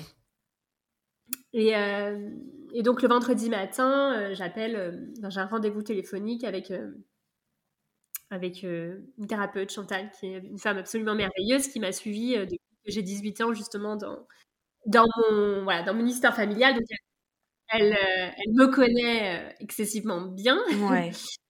Et, et, donc, elle fait de la psychogénéalogie. Donc, on avait déjà travaillé justement sur l'histoire familiale, le schéma familial. Et donc, là, donc, elle est thérapeute holistique, ce qui peut donc paraître un peu étrange, mais qui nous a fait énormément de bien et nous a apporté énormément de soulagement, c'est qu'elle nous dit Hugo savait quand il est venu, son âme savait. Pas lui, le, pas le, corps, pas le bébé, mais son âme savait. Et donc, elle est OK. Elle est prête à repartir. C'était, euh, c'était dans le but de vous faire évoluer tous les deux. Vous aviez un chemin à faire et il fallait passer par là pour le faire. Donc sur le moment, c'est c'est rassurant et à la fois euh, c'est un peu facile à dire parce que bon. Euh, et, euh, et, donc elle me dit, donc elle nous demande si on a choisi donc un prénom pour notre pour notre bébé. Donc on lui dit oui Hugo. Et on lui dit par contre Hugo sans H. Ça c'était vraiment une volonté de mon mari, mais alors dans sa tête c'était parce que c'était stylé, il trouvait que c'était joli Hugo sans H et moins commun que Hugo avec des H. Et donc, euh, et donc euh, pour nous, c'était juste ça. Et donc, elle nous dit, tiens, Hugo sans H, puisqu'elle fait du décodage biologique, tout ça, ouais. et euh, pas anodin. enfin, des mmh. prénoms et tout, pour elle, c'était pas anodin qu'il n'y ait pas de H. Donc, elle était un peu insistante là-dessus. Et donc, mon mari était au téléphone, enfin, la, séance était, était à trois. Et donc, il prend son téléphone et puis il tape juste sur Google Hugo sans H. Et il tombe sur la couverture d'un livre euh, et le logo du H à la fin, donc c'est écrit Hugo sans H de hôpital. Donc à ce moment-là, quand il voit ça, lui, euh, il le reçoit vraiment comme un message de Hugo qui nous dit qu'il ne veut pas de cette vie à l'hôpital. Il valide notre, euh, notre demande d'interruption de grossesse. Donc là, c'est une décision qui n'est plus à deux, mais qui est à trois. Donc elle devient très rassurante. Elle appuie aussi sur ce que Chantal nous avait dit et le fait que son âme était prête à repartir et que c'était ok. Et tout ouais, ouais. Donc là, ça vient vraiment euh, valider. Et donc on, lance l'intention d'avoir la réponse finale finalement euh, bah, de Hugo. Les médecins nous donneront la réponse finale parce que dans un syndrome de Kahn, ils peuvent refuser euh, l'interruption de grossesse puisque ça peut être euh, un cas léger. Donc, on n'était vraiment pas sûr que ce soit accepté. Et on s'est dit, ben, la décision finale, euh, eh ben, ça sera la bonne. Enfin, la réponse finale, ça sera la bonne. Et donc, l'après-midi même, on reçoit l'appel du médecin qui nous dit, ça n'a pas été long euh, pour statuer, l'interruption de grossesse est acceptée. Et donc, Comment vous êtes à ce moment-là, quand c'est accepté, toi et ton conjoint? Soulagé. Ça peut paraître moche, mais euh, je crois même que je lui ai dit merci beaucoup. Tu étais à combien euh, de, semaines d'aménorrhée à ce moment-là? Euh, Je suis à 27 semaines d'aménorrhée. Ok, d'accord. Je rentre du coup dans le septième mois de, ça. de grossesse. Mmh. au moment d'IMG, je rentre dans le septième mois de grossesse. Ouais. Donc voilà, et donc maintenant par contre il va falloir le, le dire aux enfants. Donc là, on, on leur dit, enfin, on leur dit qu'il va y avoir, donc qu'on sait, ça y est, enfin les docteurs ont, ont, trouvé, sachant que pendant toutes les semaines de recherche, ils ont fait les montagnes russes exactement comme nous, hein. c'est-à-dire qu'à chaque bon résultat, on leur partageait, on leur disait, ouh, trop bien, Hugo va super bien, euh, les résultats sont bons, il n'y a pas de problème. Ah, du coup, on fait une autre recherche, on va chercher plus loin. Bon, bah, faut attendre. Et puis, ah, super, on a le résultat, tout va bien. Et puis, l'échographie, chaque fois que je rentrais, ils me disaient, alors, maman, comment il va, notre petit frère? Donc, ils étaient, euh, ils étaient à fond, euh, à fond dedans. Et, et donc là, on, bah, de toute façon, on était effondrés. Donc, du coup, on, ils voyaient bien. Bien sûr, c'était transparent. Oui, bien sûr. Et donc, euh, on leur dit, voilà. Euh, mais le, médecin nous avait dit, euh, attendez de voir l'équipe psychologique pour leur en parler, pour avoir les bons mots, tout ça. Donc, on avait juste, voilà, on n'avait pas dit qu'il y avait l'interruption de grossesse, mais on avait dit, voilà, on sait maintenant, Hugo, il a une maladie grave. On leur avait donné des exemples d'enfants handicapés qui sont dans notre entourage, qu'on connaît, pour qu'ils visualisent aussi. Oui on leur dit voilà c'est pas la vie qu'on veut euh, pour Hugo vous imaginez euh, machin enfin bref on, leur explique et, euh, et, on leur dit bah peut-être que il va devoir naître maintenant mais s'il naît maintenant il est trop petit il pourra pas vivre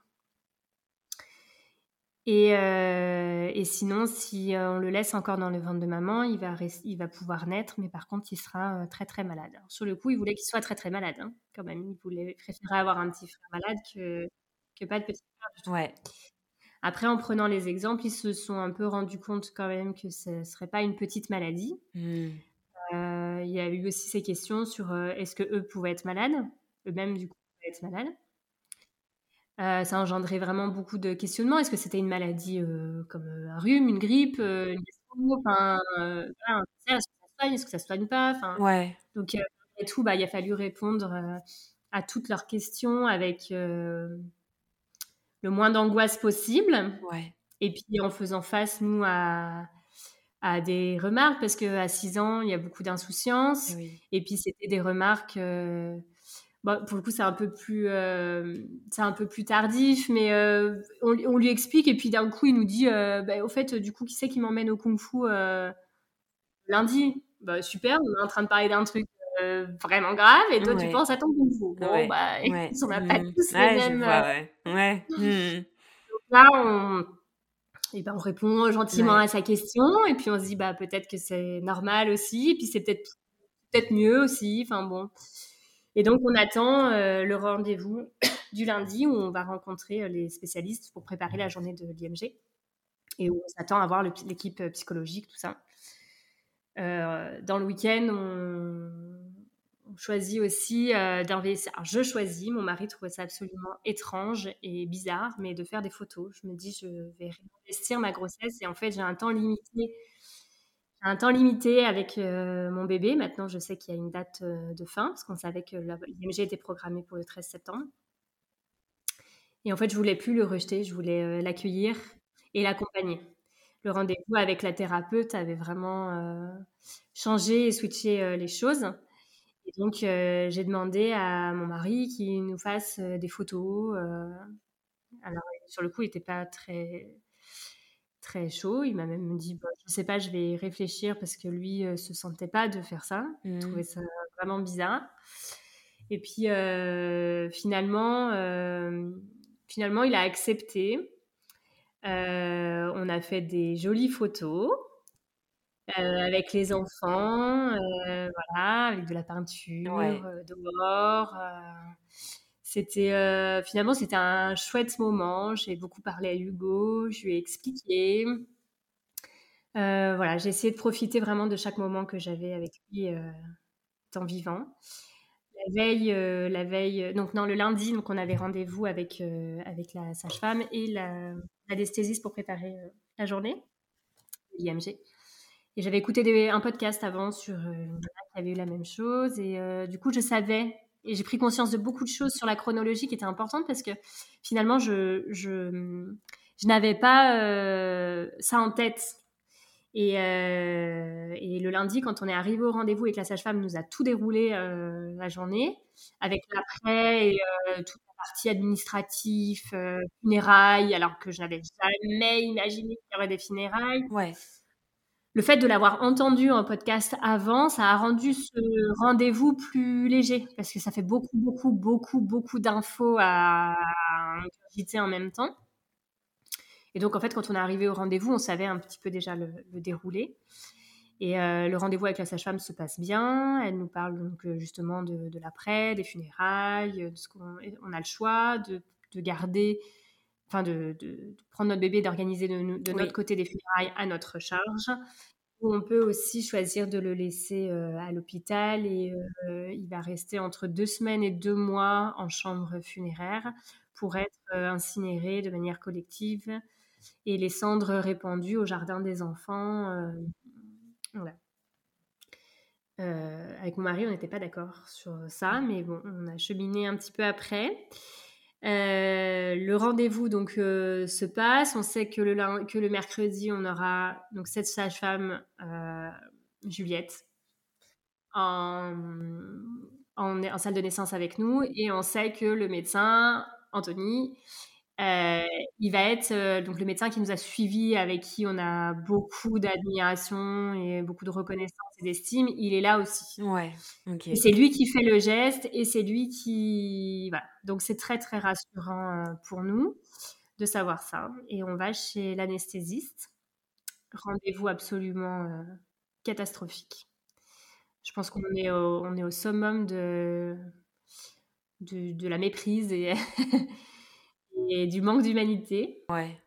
Elle a été odieuse. De toute façon, euh, on est arrivé un petit peu en retard parce que le rendez-vous avec la sage-femme s'était un peu éternisé bah, du fait de nos questions. c'est quand même un sujet qui est euh, assez Bien sûr, bien sûr. Et euh, bah, elle, avait fini sa journée, donc, donc elle est arrivée. Elle avait même plus sa blouse sur les mains, sur le dos. Elle était installée derrière son bureau. Elle ne s'est pas levée pour nous saluer. Elle nous a dit installez-vous. donc vous êtes là pour une, intervention, donc elle met la date, machin. Est-ce que vous fumez? Est-ce que vous buvez? Est-ce que vous droguez? Totalement mécanique, sans aucun côté humain. Mm. J'avais euh, l'appréhension de la péridurale parce que pour Axel, ça n'avait pas anesthésié mes contractions. Oui, oui. Mm. Donc euh, j'essaye de lui faire part de ça en lui disant voilà, j'ai peur d'avoir mal finalement sur toute la durée du travail. Et euh, elle me dit comment ça, ça va pas marcher Elle me dit vous avez accouché où Alors je lui dis bah à l'hôpital là. Elle me dit bah je je sais pas ce qu'ils ont fait, mais c'est pas normal que la, la péridurale n'ait pas fonctionné. Ok. Et sinon. Bref, donc euh, voilà. Après, elle me fait, elle regarde ma carte de groupe sanguin et elle me dit pareil, c'est quoi cette carte de groupe sanguin? Je lui dis bah je l'ai faite euh, là en, début de grossesse, euh, je l'ai remis à jour. Ah oui, c'est pas dans le même hôpital que eux. Et elle me dit bon, bon, je vais vous la faire refaire. Elle est pas conforme non plus cette carte de groupe sanguin. Et puis on va, euh, mon mari lui dit euh, c'est vous qui êtes là mercredi pour l'anesthésie. Elle dit non. Bon, bah, bonne nouvelle déjà. ouais, ouais. Ça allait ouais. bien. Ouais. Et donc là, euh, on se lève pour partir. Elle nous dit excusez-moi, vous êtes là pour un féticide? Un féticide. Ouais. ouais. on est là pour un féticide. Si t'as pas un terme plus joli que féticide. Oh, ok. Mon mari me dit c'est quoi un féticide? Mmh. ah, C'est le fait de tuer son fœtus. Ouais. Waouh. Donc on s'est levé, elle s'est levée, elle avait son sac à main sur l'épaule, elle nous a raccompagnés à la porte. Elle n'avait pris ni mon poids, ni ma tension, ni rien. Et elle nous a dit bon courage avec un petit clin d'œil euh, très déplacé. Donc, euh, ouais, assez violent. oui, bah oui, mmh, totalement. Et, euh, et, on, a, on a été voir donc la sage. J'ai renvoyé un mail à la sage-femme qui nous avait reçu juste avant, en lui expliquant, et elle a contacté bah, le gynécologue et le gynécologue a contacté le chef du service anesthésiste qui, euh, qui m'a envoyé un mail le lendemain d'excuses et qui, euh, du coup, le mercredi matin, tout de suite en début de matinée quand on est arrivé, euh, est venu nous présenter des excuses en nous disant que c'était inadmissible et que du coup on allait être, on allait être chouchouté et voilà, qu'on allait prendre soin de nous. Ouais, mon Dieu. Mmh. Donc, euh, bon, bah, au moins, elle a fait en sorte que cette journée soit un petit cocon de douceur, finalement. Et euh, ce, qui a été, euh, voilà, ce qui été le cas. Donc, le mardi soir, on a laissé nos enfants à garder. Le mercredi, on se levait tôt. On avait passé une courte nuit, mais plutôt une bonne nuit. On était assez serein. on s'était déjà mis vraiment dans notre bulle tous les deux, tous les trois. J'étais arrivée, on, est arrivé, c'était à 7h45 notre rendez-vous. Sur la route, mon mari m'en avait parlé quelques jours avant, mais ça ne m'avait pas interpellée. je me rappelle qu'il m'avait dit Ah, aujourd'hui, c'est la Saint-Aimé. Euh, et, sur la route, j'ai une petite voix qui me dit Tiens, et si Aimé, c'était son deuxième prénom? Et ça prenait beaucoup de sens. Et j'en parle à mon mari qui, du coup, avait relevé que c'était la Saint-Aimé, mais n'avait pas envisagé de pouvoir me donner un prénom. Et donc, euh, de là est né euh, Hugo Aimé sur la route.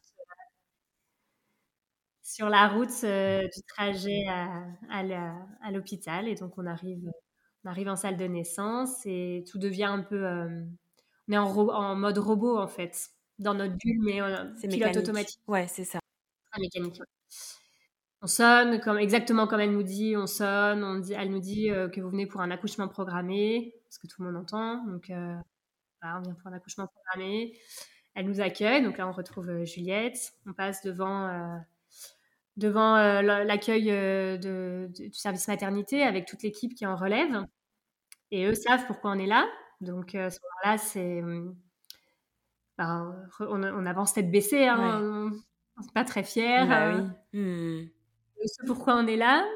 Un peu gênant d'ailleurs de sentir tous ces regards. Et puis, bah, croise un papa qui lui euh, sort, donc il doit avoir sa femme qui est en train d'accoucher, qui monde leur bébé.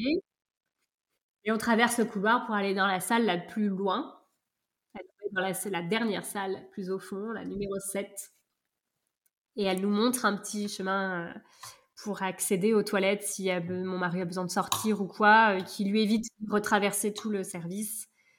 Et donc, euh, voilà, nous montre ce petit passage secret. Et puis, elle nous dit si jamais il y a un soignant qui vous dit quelque chose, vous dites que c'est Juliette qui vous a autorisé à, passer par là. Et donc, on s'installe. Je sors mes pierres, je sors mon bol tibétain, je sors l'enceinte avec de la musique de relaxation. J'avais demandé si on pouvait avoir de l'encens, des choses comme ça. Elle m'avait dit non. Donc euh, je nettoie, euh, je nettoie avec les vibrations du bol tibétain euh, l'énergie de la pièce pour essayer d'apporter un peu de, un peu de légèreté. Je m'étais fait un petit, un petit hôtel, tout ça, et puis et puis voilà, le début de la journée, je mets ma blouse, on, on attend les équipes, on attend longtemps les équipes. Et euh, donc là, on a la visite du chef anesthésiste qui repart, euh, voilà. Et puis donc vers 10h, je crois à 10h30, euh, les anesthésistes arrivent, enfin l'infirmier et l'anesthésiste, pour s'installer et faire bah, la péridurale. La péri, ouais. Très gentil, il voit mon bol tibétain, tout ça. Je pense que pour détourner un petit peu l'attention et détendre, parce que je suis pas sûre que ça l'intéressait beaucoup l'anesthésiste, mais il a testé en tout cas. Il me dit oh, c'est quoi tout ça, à quoi ça sert? Du coup, j'étais dans mes explications. L'infirmier anesthésiste, lui, était euh, très ouvert et, euh, et, du coup très branché. Donc, on avait un petit peu de, ouais. on avait un petit peu d'atomes, un petit peu d'atomes crochus et, mmh. euh, et, finalement, voilà, on a échangé sur plein de sujets autour de ça, donc c'était sympa. Et puis moi, la péridurale, enfin les aiguilles et tous les actes médicaux, c'est pas quelque chose que je crains. Donc la péridurale, elle a été très très rapide parce que puisque voilà, j'ai respiré euh, euh, de manière voilà, très profonde. Euh, en fait, ça a été simple. Donc, péridurale posée, on s'installe et puis, et puis on attend. On attend que la péridurale prenne. Il s'assure que la péridurale fonctionne en faisant un test avec un glaçon. Il passe un glaçon sur mon ventre à plusieurs endroits du ventre et puis à chaque fois il met sur l'épaule pour voir. Là je sens le froid sur le ventre je sens, si je sens encore le froid sur le ventre, c'est que euh, c'est encore pas bon. Et à partir du moment où je ne sens plus du tout de froid, c'est que vraiment tout est anesthésié. Donc une fois tout en place, et ben là on appelle euh, Anthony. Et donc euh, il arrive. Et donc là on va pratiquer donc ce qu'il appelle le geste. Et donc ça se passe encore un peu comme la myosynthèse. Donc tout le monde s'installe, ils nous mettent un champ euh, bleu euh, devant nous, toute l'équipe médicale est derrière. Donc là, il y a beaucoup de monde. On a Juliette, on a l'infirmier anesthésiste, on a le médecin, mais il y a encore euh, au moins deux autres personnes. Il y a une interne, je crois. Enfin bref. Et donc, euh, nous deux, on était donc tous les deux tête contre tête, la main dans la main serrée très fort. Avec, on avait mis l'enceinte, une toute petite enceinte vers nos têtes, avec euh, une musique euh, de relaxation, tout ça. Et donc, on... moi, j'avais juste demandé à Juliette qu'elle me fasse une pression au niveau des pieds. Qu'elle me presse le pied. Je savais qu'il y avait trois étapes et donc à chaque étape qu'elle me presse le pied, je voulais savoir exactement où on en était et mon mari, lui, ne voulait rien savoir et ne voulait pas le voir. C'était vraiment l'idée du départ. Donc on avait choisi de se respecter. Moi, je voulais savoir et je voulais le voir, et lui tout l'inverse. Donc on avait dit, bah voilà, on avait trouvé des codes un peu pour que euh, chacun soit. Et donc, euh, donc je fais la demande à Juliette. Euh, on demande à voir Hugo une dernière fois à l'échographie, vivant. Il était tourné tête en bas, face vers les fenêtres, enfin visage tourné vers les fenêtres, face à la lumière. Et euh, mon mari demande à ce qu'on lève les stores. On avait besoin d'avoir de la lumière euh, dans la pièce, euh, voilà. Et donc, c'était vraiment nos trois demandes la pression au pied, voir Hugo et avoir de la lumière. Mais, une lumière, parce que lui, il fallait qu'il rejoigne la lumière dans notre, notre intention. Et donc, tout, tout le monde s'installe. Et donc, je sens, je sens, je sens. C'est pas douloureux, ça fait pas mal. Mais comme la myosynthèse, je sens quand il, avec l'aiguille, il vient percer la, la paroi du ventre, euh, l'utérus, et je sens l'aiguille qui se balade un petit peu dans le ventre, il cherche. Et là, je sens des petits coups, donc je sens qu'il cherche à percer, donc là, il est dans le cordon. Et donc, euh, je sens une première pression sur mon pied. Donc, je sais que là, c'est la première injection qui est la morphine. La morphine, elle est là pour euh, détendre mmh. et bah, éviter la douleur immédiatement. Enfin, c'est de l'affaire vraiment de quelques secondes. Ça s'enchaîne tout très, très ouais. Deuxième pression, c'est l'anesthésie générale qui va venir l'endormir. Mmh. Troisième pression, c'est le traitement qui va arrêter le cœur. D'accord. Et donc là, on est vraiment euh, visuellement, je, suis connectée à lui, j'ai les yeux euh, fermés, on se serre fort, je lui parle à chaque étape. Ouais. Et je et j'ai ce sentiment de, de, l'accompagner. Mmh. Pas de le, voilà, je veux, je veux qu'il parte, je veux pas le retenir. Je veux qu'il s'en aille, euh, voilà, qu'il rejoigne la lumière, qu'il suive euh, le chemin, euh, vraiment avec cette intention profonde du cœur. Et donc là, le médecin nous dit, Madame, Monsieur, c'est terminé. Là, on s'effondre.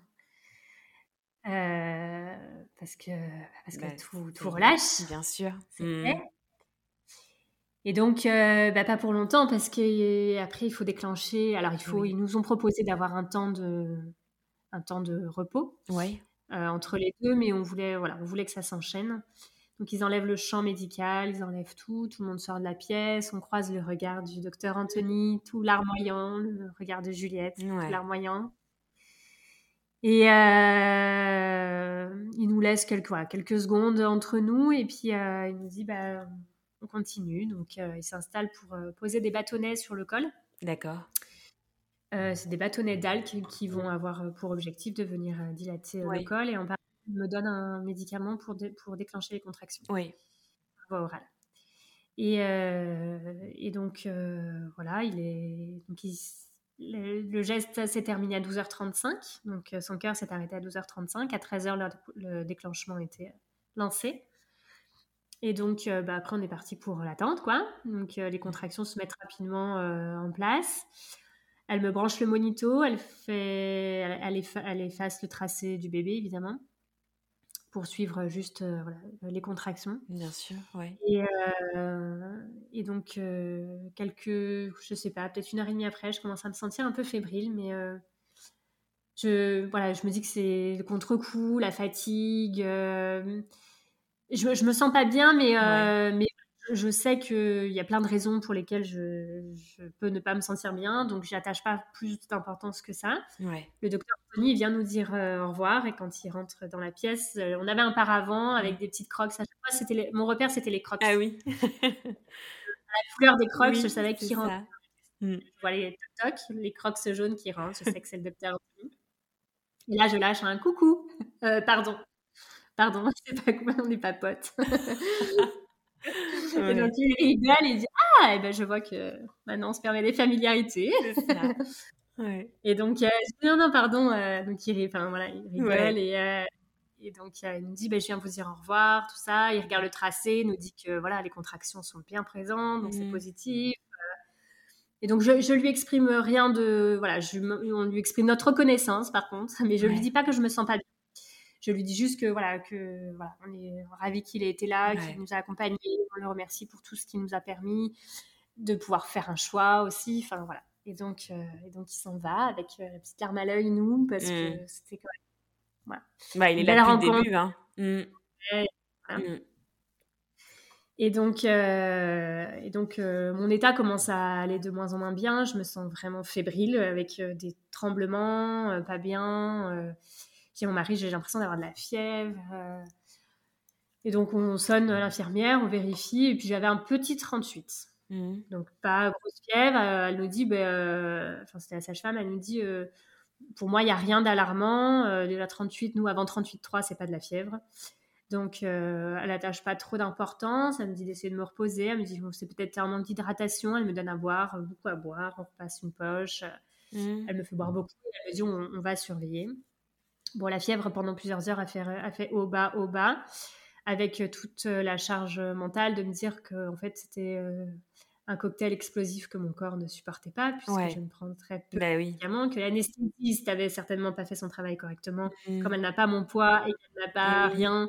Oui. Euh, j'ai commencé à rentrer dans une psychose et de me dire que, que, que j'étais en enfin mon corps était en réaction et que, et que j'allais mourir et que ça allait mal tourner. Et mon mari était terrifié, avait peur de finir euh, seul, de rentrer à la maison sans mmh. femme et sans enfant.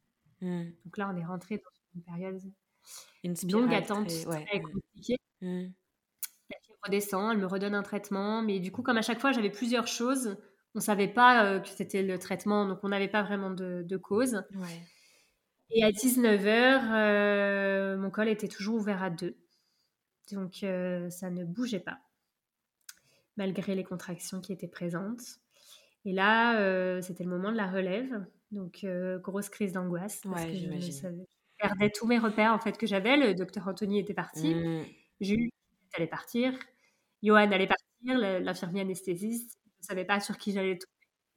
Et je ne savais pas combien d'heures j'en avais. Et à côté de ça, on entend les naissances. On entend les mamans qui crient euh, parce qu'elles accouchent. On entend les bébés qui crient parce qu'ils mmh. naissent. Et en fait, c'est que souffrance. Hmm. C'est de la torture à ce moment-là. Il n'y a pas d'autre mot. Hein, c'est de la torture. Et elle nous dit, elle me dit que mon col est ouvert qu'à deux, mais qu'elle sent que ça peut aller très vite. Le col est très ramolli. Et en fait, il y a une espèce d'anneau qui, à l'entrée, euh, bloque. Mais si ça, ça lâche, elle dit ça peut, ça peut s'enchaîner très, très rapidement. Et à ce moment-là, je ne la crois pas du tout. Mais pas du tout. Et euh, ben, je contacte Chantal, ma bouée de sauvetage. Mmh. Et euh, je dis Chantal, j'en peux plus, je suis, fatiguée, je suis épuisée, je, je veux de l'aide. Je lui dis est-ce que Hugo est là euh? Et donc elle me dit oui, oui, il est là, il est là avec toi, il est là avec vous. et, et en plus, on, voilà, on a son bébé mort quand même déjà depuis 12h30, il est 19h, ça fait quand même plusieurs heures. Quoi, donc, Et donc je lui dis je dis j'ai besoin d'aide, j'arrive plus, je, suis fatiguée, je suis épuisée, je suis terrifiée, je suis, enfin, mmh. j'arrive mmh, plus, j'arrive plus à être positive, j'arrive plus. Mmh. Et, euh, elle me rassure, elle me dit que c'est que, que, ça va aller, euh, voilà, elle me dit je me, je me mets en action, j'essaie de faire un soin à distance, elle contacte quelqu'un d'autre pour, euh, voilà, pour, pour l'aider aussi, pour que ça fasse plus d'impact. Et et là, j'entends, euh, j'entends, mais vraiment j'entends dans, dans mon oreille une petite voix qui me dit C'est bientôt terminé. J'entends chuchoter C'est bientôt terminé. Mais je suis ouverte à deux depuis 12h, 13h. Il est 19h, je suis toujours ouverte à deux. Les contractions étaient en train de, de, de réduire. Euh, j'ai de la fièvre, je vois pas comment ça peut bientôt être terminé. Enfin là, vraiment, à ce moment-là, pas du tout. Et donc, euh, Juliette me redonne un médicament pour développer les contractions et elle me dit ce sera le dernier de la journée. Si aujourd'hui celui-ci ne fait pas le travail, on va arrêter pour ce soir et on reprendra demain. Donc là, bon, je ne sais même pas comment qualifier la sensation. C'est l'écroulement. Hein. Donc, euh, l'effondrement, l'écroulement, plus d'espoir, plus rien. Et, et donc les contractions se, se, relancent et je commence à sentir dans le bas-ventre, Juliette, important, Juliette décide de rester avec nous. C'est-à-dire qu'elle devait ah, partir. Oui. Et elle ne pouvait pas nous laisser comme ça. Et elle, elle, voyait que j'avais vraiment besoin d'avoir une référence.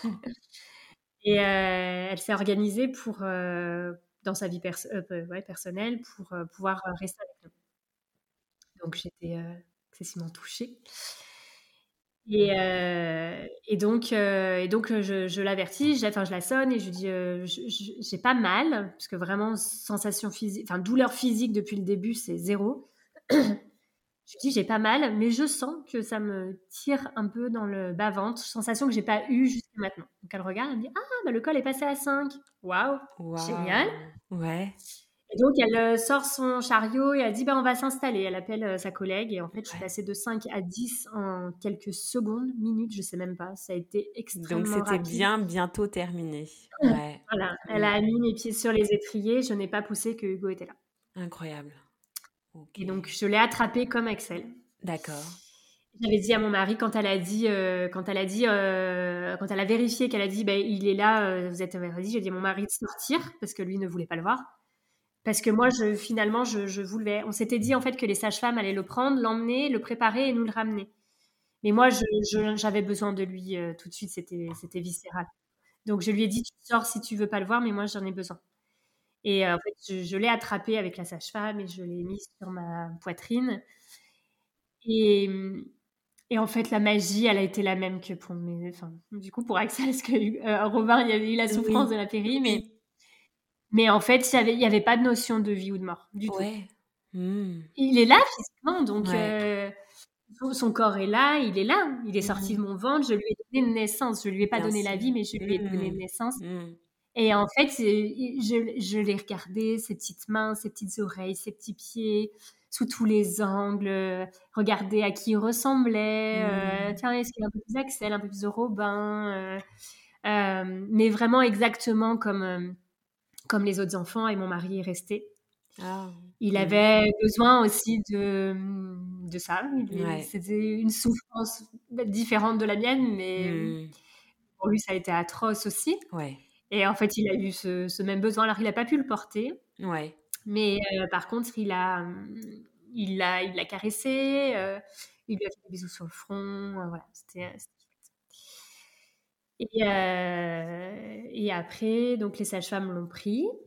Elles sont allées le préparer comme elles préparent quand elles habillent un bébé. Mmh. Hein, prendre plein de photos. Et, et, donc la sage-femme qui s'est occupée de lui, Géraldine, c'était un un petit bonbon, Géraldine.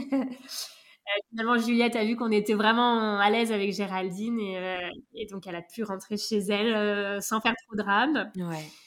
Et, Géraldine, c'était un, c'était ouais, un bijou hein, d'une douceur absolument merveilleuse qui nous a tous les trois vraiment beaucoup considérés. Ouais. qui a été très douce et très bienveillante avec nous tous. Et donc, elle l'a préparé, elle a pris plein de photos. Et lui ont mis. Euh, donc, euh, nous, on avait amené euh, un petit plaid de Axel. Ils avaient des doudous de Axel et Robin. Enfin, il avait des doudous d'Axel et Robin, des dessins, plein de choses que les garçons avaient fait. Ouais. Qui leur tenaient à cœur de donner à leur petit frère. Et, et nous. quand, et donc, ils lui ont mis un bonnet d'une association, l'association Louange. C'est une association qui fabrique des bonnets, parce qu'en fait, il n'y a rien pour les, les les, les sans vie qui souvent sont nés beaucoup trop tôt. Donc il n'y a pas de vêtements dans le commerce qui sont adaptés à eux. Du coup, euh, voilà, elle, confectionne euh, des petits bonnets, des petits oh, linges. Euh, je crois qu'il y a des il y a beaucoup de petites choses qui sont faites par cette association et distribuées gratuitement dans les maternités pour ces bébés-là. Ah super, je donc, pas. c'est chouette de pouvoir en parler. Mmh. Ouais, et donc Louange donc a mis un joli petit bonnet, enfin a permis d'avoir un joli petit bonnet à Hugo qui était sorti à son mmh. plaid. La sage-femme était trop fière de nous dire ah j'ai trouvé un bonnet qui est super raccord et tout. Euh. Et donc à nous l'a représenté, il était il était trop mignon. Et donc c'était génial. On a passé encore, on pouvait passer autant de temps qu'on voulait avec lui. Mmh. Et puis après, bah, une fois une fois terminé, euh, une fois qu'on le sentait, on, a pu lui laisser. Donc, on l'a laissé dans les mains de Géraldine qui a fait en sorte que le service funéraire vienne le chercher. Et nous, on a été conduits en grossesse pathologique. On n'est pas en maternité. Ouais. Donc, on a passé, euh, on a passé la nuit, euh, la nuit là-bas. Ouais. Et le lendemain matin, on, a, on a eu besoin de partir très tôt. En fait, on, voilà, fallait qu'on quitte, qu'on quitte mmh. l'hôpital. Ouais. Euh, moi, j'allais bien, euh, il n'y avait pas trop de raisons. Le matin, on est descendu euh, prendre un café dans le hall. bah, il y a la vie de l'hôpital, hein, donc c'est un, un, très très gros hôpital. Donc, mmh. Avec toute l'atmosphère. Mmh. Voilà, bah, puis, puis bah, il y a les mamans enceintes, il y a oui, les papas avec leurs qui viennent chercher leur bébé, il y a il y a, enfin voilà, il y a toute cette atmosphère joyeuse mm. et lourd aussi parce qu'il y a aussi tous ces enfants malades. donc euh, nous on est là au milieu de tout ça et en fait on, bah, on est vide à ce moment-là. Mm. Donc euh, donc on a eu besoin euh, très vite de sortir de cet endroit, d'aller rejoindre Hugo au service funéraire. Oui. et le service funéraire, moi je ne connaissais pas cet endroit, j'avais jamais eu l'occasion d'aller voir mm. quelqu'un. Et en fait, c'est un endroit qui est très, très paisible, je dirais. Euh, c'est pas c'est pas froid, c'est pas triste, c'est pas glauque, euh, c'est très paisible. Il y avait une odeur euh, qui était euh, qui était très agréable, qui du coup a imprégné les mmh. affaires de Hugo. Mmh. Pendant une semaine, c'était notre lieu de de lieu, notre lieu de rendez-vous, le lieu où on allait, un lieu ressource, allait le mmh. voir et on était content d'aller euh, d'aller le voir. On a mmh. pu aussi faire plein de photos euh, de lui euh, là-bas, de nous avec lui, mmh. voilà. Et, et, et, voilà, on lui a, je lui ai lu, on a écrit nos discours de cérémonie pour les funérailles que je lui ai lu pendant qu'il était encore là dans son berceau comme une histoire, mais c'était son histoire. Et c'était important aussi, voilà, pour moi de, le faire. On a fait plein de, voilà, plein de belles choses dans, cette, dans cet espace de service funéraire où on pouvait y passer autant de temps qu'on voulait. Et pareil, avec une, encore une fois un personnel qui était, qui était absolument bienveillant et qui, a, qui ont un rapport à la mort qui n'est pas celui de tout le monde en fait. La mort, c'est pas, c'est pas si triste c'est la fin de quelque chose, mais mais eux, ils n'ont pas, ils ont pas cette, euh, cette approche. Et quand on, avait, on arrivait, on dit bah, on vient voir Hugo. Elle nous dit ah, je vais vous le préparer. Euh, mmh. J'avais toujours cette appréhension de savoir son corps, comment il allait oui. être. Je voulais, je voulais rester sur l'image et j'avais peur qu'au fil des jours, Bien sûr. son corps se dégrade. Et à chaque fois, euh, il nous disait Oh non, mais il est très très beau, il est trop beau. Il, il le voyait vraiment parce que nous, nous, on est les parents, donc on n'a mm. pas un regard mm. neutre, mais eux, ils ont, pareil, beaucoup de, beaucoup de douceur et beaucoup d'amour dans leur, euh, dans leur façon d'appréhender les choses, et ça, ça, fait beaucoup de bien. Bien sûr. Et en fait, euh, bah, il est resté une semaine parce que ces funérailles ont eu lieu le jeudi suivant, le 21 septembre. Et il était toujours, euh, toujours très beau. Mm j'ai ouvert le linge à un moment donné, j'ai vu que son corps commençait, à... donc j'ai fermé. voilà. Mais son visage, dans l'angé, où on voyait tout son visage avec son petit bonnet, tout ça, on le prenait dans nos bras. On le... Ouais. C'était, euh, c'était des, des, moments vraiment très, très doux et mmh. très, très agréables. Et on a euh, préparé ses funérailles avec, euh, là encore, des gens absolument merveilleux. Ouais. Euh, on a trouvé un lieu, donc il y a un cimetière paysager, un cimetière classique, donc il y a un parc en fait avec énormément d'arbres, euh, d'espaces verts, euh, très nature. Mais il n'y a pas tous ces gros blocs il y a dans les cimetières, les caveaux, je crois que c'est. Oui, c'est les caveaux. Hum, hum, hum. Il n'y en a pas du tout, donc c'est à même la terre. Ouais. au sème de la terre, et après il y a plein de, il y a des fleurs, des plantes, c'est très beau. Il y a juste la pierre avec le prénom euh, de, du défunt, nom, prénom du défunt. Donc c'est un, un, endroit qui est très paisible. C'est ce qui a permis aussi à mon mari de, de prendre la décision entre, entre l'incinération et euh, l'inhumation. Parce que moi j'étais pour l'inhumation, lui pour l'incinération.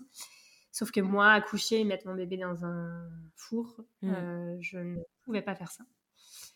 Et même si j'ai rien contre l'incinération et ce serait moi, j'aurais pas eu le même. Euh, moi, me faire incinérer, c'est pas pareil que d'accoucher, de faire incinérer mon bébé. Là, l'acte était pour moi beaucoup trop violent. Ouais. Et, euh, et, cet endroit, ce lieu a fait en sorte en fait que l'inhumation se, se, fasse euh, naturellement. Ouais. Mmh. Et, et, et l'inhumation aussi a été un moment très beau, mmh. Très doux, très rempli d'amour. Mmh. Il y avait de la tristesse, forcément, tout le monde pleurait. Là, on avait tous nos proches, tous nos proches qu'on avait mis à l'écart pendant, bah, depuis qu'on a su. on s'était renfermé dans notre bulle, on voulait voir personne. Là, tout le monde était là, nos amis. il y a des gens qui ont fait des centaines euh, de kilomètres. Euh, une copine, une amie qui est venue de Bretagne, une autre de, Savoie. On habite vers Lyon. Ouais. qui ont fait énormément de kilomètres mmh. pour, euh, pour être là, pour accompagner Hugo. Donc, c'était tellement mmh. important de les avoir. Mmh. Et, et, nos familles, voilà. Donc, le fait d'être entouré d'amour, c'était génial. Et la cérémonie, le choix des chansons, on a choisi euh, des chansons euh, qui... Alors sur le coup, j'avais écouté des trucs euh, très, très beaux, mais très drama, quoi, vraiment dans le, dans le dur, où là, forcément, on pleure et compliqué de reprendre respiration, c'est la réalité des choses. Et puis, finalement, à la maison, on est très Aldebert. Je ne sais pas mmh. si tu connais. Oui, je connais. Oui, oui, oui, je connais. Et il a, il a une chanson qui s'appelle Le Grand Voyage. Et c'est un dialogue entre, euh, entre Charlie, sa petite fille, et Aldebert, mmh. qui explique euh, bah, cette vie entre, enfin, entre la vie et la mort. Et c'est très beau, c'est très doux, c'est très enfantin. Et donc, c'était méga adapté à, à l'enterrement, enfin, au funérailles, à notre sens d'un bébé. Mmh. Euh, et, c'est aussi euh, le message de ses frères qui n'étaient pas présents, euh, du coup, pour, pour Hugo. Mmh. C'était un petit clin d'œil pour ses frères. Ouais. Et après, on a fait un joli lâcher de ballon blanc mmh. sur la musique de Céline Dion, Vol. Ouais. Et donc, pareil, bah, finalement, un, un, beau, un, beau, moment. Et, mmh.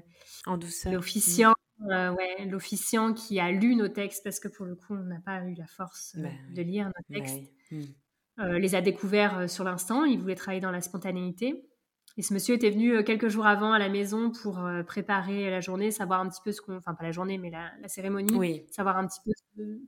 Enfin, s'imprégner de l'énergie de ce qu'on voulait transmettre durant cette cérémonie. Mmh. il a fait quelque chose de, magnifique. Spontané parce qu'il n'a rien découvert avant. Et, et c'était, c'était très beau, très doux, très. Et en fait, toute l'histoire de Hugo, c'est en résumé, c'est ça, c'est beaucoup de... C'est une grande ambivalence d'émotions.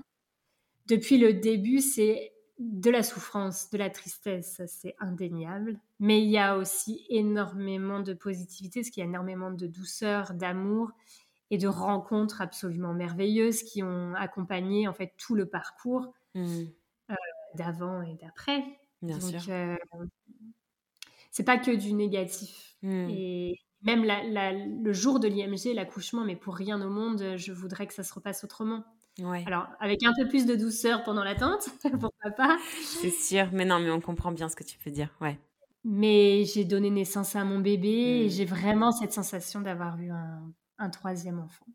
Est-ce que la boucle est bouclée Je sais pas, mais. Euh, Est-ce que tu as eu un accompagnement Tu es resté avec cet accompagnement euh, avec Chantal? Tu es rentré euh, en contact avec d'autres mamans qui ont vécu la même chose? Et si oui, comment tu as perçu justement ces, ces échanges-là? Est-ce qu'ils ont été porteurs, libérateurs ou plutôt, ou plutôt ils t'ont fait sentir, enfin ressentir et conserver cette tristesse? Euh, alors un peu tout. Alors, au niveau de l'hôpital, néant zéro, nada peanuts, euh, rien. Voilà, du tout. Euh, rien du tout, mis à part ce super médecin, docteur Anthony, qu'on remercie encore beaucoup. et donc, bah, évidemment, Chantal, mais non, pas que. Alors, j'ai cherché du réconfort sur des groupes, sur les réseaux sociaux, de voir voilà, s'il y a d'autres gens qui avaient partagé la même chose, tout ça. je dirais juste un petit bémol sur ces groupes-là c'est que il euh, y a des gens qui ont malheureusement euh, pas réussi à hum, cheminer peut-être. cheminer, voilà, euh, et qui sont encore vraiment coincés dans leur souffrance extrême. Mmh. Et du coup, qui, quand une personne met un commentaire, voilà, comme moi j'ai pu faire, ou d'autres font, des messages d'autres, personnes qui, qui, viennent de vivre et qui racontent leur histoire en demandant comment on s'en sort, comment on avance après un tel traumatisme et qu'il y a des gens qui commentent, mais trois ans après, je, je n'avance toujours pas, ou trois ans après, euh, je pleure toujours tous les jours, euh, je, je me relève pas. Mmh. Je trouve que c'est pas euh, porteur et pas, ça contribue pas énormément au bien-être de la personne qui vient de subir une telle souffrance. Et heureusement, dans ces groupes-là, il y a aussi des messages d'espoir. Bien sûr. Euh, et de personnes qui, euh, qui, sont, qui se veulent rassurantes et qui montrent euh, voilà, un, après. Un mmh. après, un enfant qui arrive après, mais voilà, qui ont un discours plus lumineux et qui mmh. font du bien. Et moi, j'ai cherché, parce que, encore une fois, c'est mon fonctionnement, mais je pense que c'est indispensable. J'ai travaillé sur le côté psychologique, donc ça. avec mmh une thérapeute euh, autre que Chantal, parce que le problème de, entre guillemets, le problème de Chantal, c'est qu'elle est à distance et j'avais envie d'avoir quelqu'un en présentiel. Mmh Donc, on a trouvé en couple, euh, on a fait notre suivi en couple avec une psychologue, euh, enfin, elle n'est pas psychologue d'ailleurs, elle est psychothérapeute, je ne sais plus trop quoi, mais spécialisée en deuil périnatal. D'accord. Et ça nous a énormément aidé parce que forcément, on chemine chacun à notre façon, qu'on n'a pas vécu les mêmes choses. Euh, il ne faut pas négliger les papas, qui je trouve le sont beaucoup trop d'ailleurs. Euh, ils sont pas considérés à aucun moment dans, dans tout ça et c'est bien, bien, bien triste. Mais voilà, ils ont leur façon de, de driver aussi la famille ouais. et, euh, son moteur. Et en fait, quand la maman est euh, dans sa tristesse, écroulée, a besoin de pleurer, le papa, il peut pas se permettre ça. Et il a besoin de bah, de faire en sorte que la vie continue. Et lui, il porte tout le monde à bout de bras, malgré sa souffrance et sa tristesse. Mmh. Et il est dans l'action. Et nous, on est dans une maison qui est récente, avec euh, plein de choses pas finies. Et donc, euh, il me parlait de choses qui, pour moi, étaient absolument futiles. Oui. Est-ce qu'on met un mur ici? Est-ce qu'on euh, une clôture mmh. là Est-ce que je m'en fous de ton mur et de ta clôture Sérieusement, on n'a pas de soucis à ce moment. Et ça peut vite, euh, on peut vite avoir l'impression que euh, il est passé à autre chose. Ouais, ouais, ouais, je vois. Et, euh, et moi, à l'inverse, rien d'autre était possible que de, que de penser à Hugo et que de vivre Hugo et de respirer Hugo. On est rentré à la maison, ça a été extrêmement dur de reprendre le quotidien, de voir ménage, bouffe, une vie comme, enfin, reprendre la vie d'avant, mais plus rien n'est comme avant, donc on on peut pas reprendre la vie d'avant. Et en fait, c'est c'est extrêmement difficile d'être dans ce dans ce paradoxe et dans cette euh, souffrance. En même temps, il y a les enfants qui sont là, donc euh, pleurer non plus comme on veut. Enfin, moi, j'avais qu'une envie, c'est d'être en boule dans mon lit, de pleurer toute la journée si euh, mmh. j'en avais envie, et surtout de ne rien faire et de manger quand j'avais envie de manger. Et, faire des devoirs et faire des trucs. Enfin, franchement, c'était mmh. quel mes soucis. Mais non, il fallait, euh, il fallait faire ça. Et, euh, et puis mon mari, bah, il m'imposait aussi un peu, un peu ce truc-là, puisque lui était dans cette action. Ouais. Et donc, ça génère vite des conflits d'incompréhension qui n'avaient mmh. pas, qui n'avaient pas leur place jusqu'ici, parce que jusqu'ici, on était sous les doigts de la main. Et on, est, on avançait euh, l'un avec l'autre, on, on exprimait, enfin, ce qu'on ressentait. On n'a jamais été aussi proche finalement que durant cette période. Et en fait, on avait l'impression qu'il y avait espèce de fossé qui était en train de se, de se creuser entre nous et, de nous séparer. Ouais. Et s'il n'y a pas le suivi psychologique à ce moment-là qui explique de manière très rationnelle pourquoi l'homme fonctionne comme ça, ouais. pourquoi la femme fonctionne comme ça, hmm. nous permet de nous comprendre l'un et l'autre et qui nous permet aussi de comprendre les phases du deuil et que ce qu'on est en train de traverser et de vivre, c'est normal, ça a sa place, ça a sa raison d'être et que c'est important aussi de, de, traverser ces émotions et de les vivre et que c'est pas triste de dire à des enfants euh, bah là je pleure mais je pleure parce que je suis triste et c'est normal d'être triste et de pleurer. Tu n'as rien à faire pour me consoler en fait. Et toi si tu as besoin de pleurer tu peux aussi pleurer et de de trouver cet espace là alors c'est compliqué parce que c'est vraiment un parcours du combattant. On a fallu qu'on trouve un psy pour chacun, parce que j'ai voulu faire suivre les enfants aussi. donc, Robin a sa psy, Axel a sa psy. Moi, nous, on a fait deux psys parce que la première, on n'a pas trop accroché, donc on a, on a, trouvé une deuxième qui ne nous suit pas de manière individuelle l'un et l'autre. Donc on est obligé chacun d'avoir. Enfin, bref, ça fait beaucoup. ça fait beaucoup de suivi, ouais, mais hyper important. Euh, mm. Hyper important, vraiment très important. Indispensable. Les, mm, mm. Ouais. les enfants ont, ont, pu déposer aussi tout ça. Euh, elle leur a expliqué et d'avoir une explication d'un professionnel qui te dit, enfin qui dit à un enfant, c'est pas grave si papa et maman ils pleurent, c'est normal si papa et maman ils pleurent.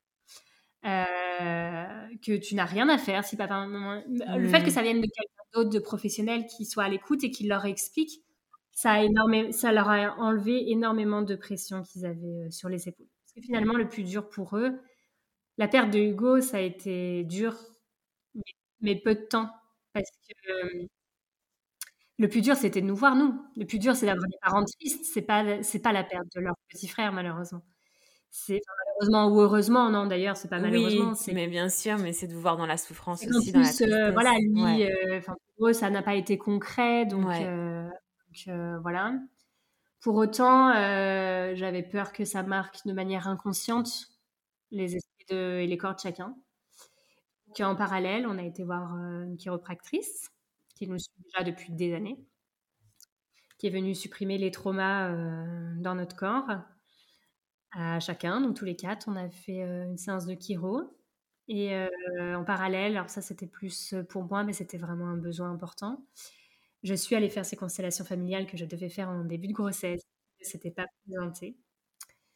Et je peux en parler maintenant parce que c'était pendant deux mois, je ne pouvais pas parler de ce qui s'était passé pendant ces constellations parce que euh, il fallait pas que ça vienne euh, bien sûr brouiller, ouais, mmh, mmh. voilà.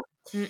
Donc euh, les deux mois sont passés, j'y suis allée. Donc le 13 septembre, c'était l'accouchement d'Hugo. J'ai fait les constellations le 7 octobre. Donc très peu de temps après, la dame qui animait les constellations ne savait même pas si j'allais pouvoir le faire parce que que c'était trop précoce pour elle. Et euh, comme je ne corresponds jamais au code et au délai que la société impose, ni même dans le cheminement du deuil, euh, j'ai pu faire ma constellation et, euh, et ce qui s'est joué était absolument dingue. Pendant ma constellation, bah, c'était une scène absolument triste. Donc il y avait des gens qui jouaient le rôle de chacun. Ouais. Axel était en boule meurtrie. Robin était en dehors de sa vie, je crois. Ouais. Enfin bref, plus personne n'était à sa place. On est remonté sur, euh, la, euh, mes parents, euh, tout ça. Et en fait, chacun devait reprendre sa place. Donc, on a fait tout un processus. Moi, j'ai repris ma place d'enfant. J'ai rendu leur souffrance et leur rôle à chacun de mes parents. Ouais.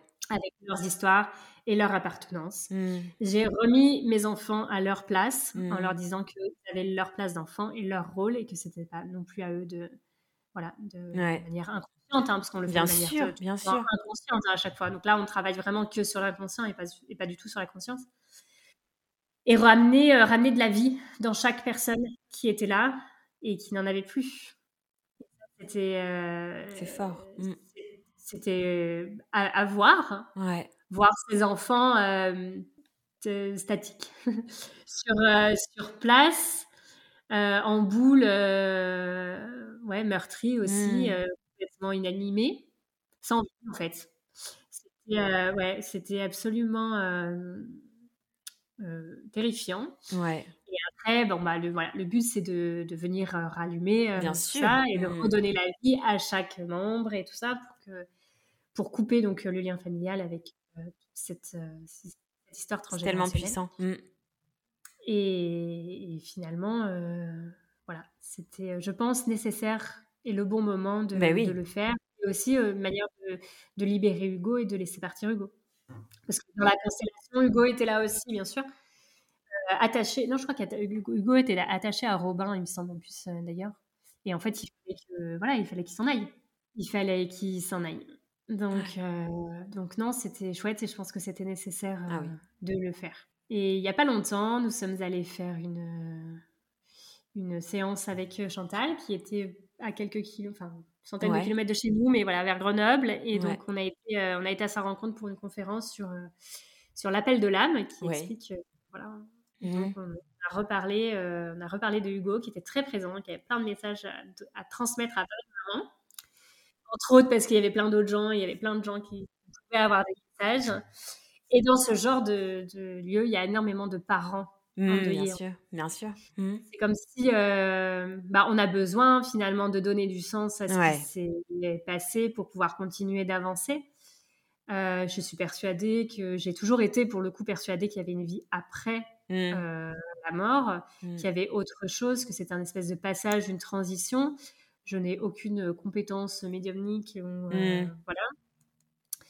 Mais euh, c'est pour ça que du coup, je vais chercher, euh, je vais chercher à l'extérieur euh, des réponses et, et, et, voilà. Et on a eu plein de, de très jolis signes de, de, Hugo, plein de petites choses qui se sont manifestées et Chantal qui nous a qui nous a rassurés sur le fait que que c'était le bon choix, que là où il était était bien, que c'était une vieille âme qui avait ouais.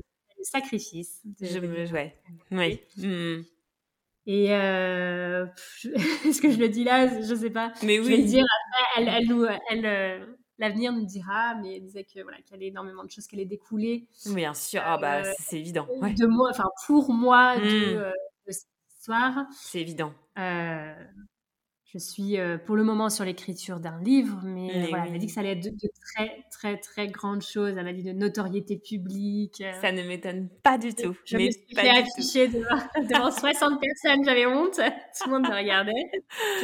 J'en doute tellement pas, mais ouais, j'en doute tellement pas, tellement pas. Ton parcours est, est, incroyable, vraiment incroyable. Et mes porteurs, vraiment, tu vois, c'est hum, c'est vraiment porteur de plein, plein, plein de messages. Et en même temps, on a même l'impression que Hugo nous, nous parle aussi, tu vois, à travers toi, en portant ces messages-là aussi. Quel est le message aujourd'hui, peut-être, euh, euh, que tu vois ou que tu perçois à travers la venue de Hugo? Comme tu dis, comme un, bébé, un enfant lumière.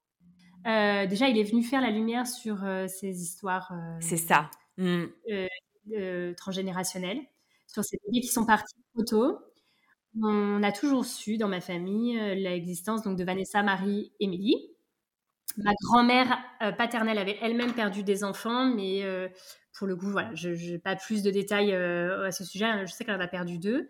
Et donc mon papa a deux frères et chacun de ses frères ont perdu une fille. Oui, c'était très et, mmh. Voilà, donc on a toujours su, mais mmh. on n'a jamais eu le droit d'en parler parce que c'était beaucoup trop tabou. Ouais. quand on a su pour Hugo, mes tantes sont venues me voir et elles m'ont partagé leurs histoires.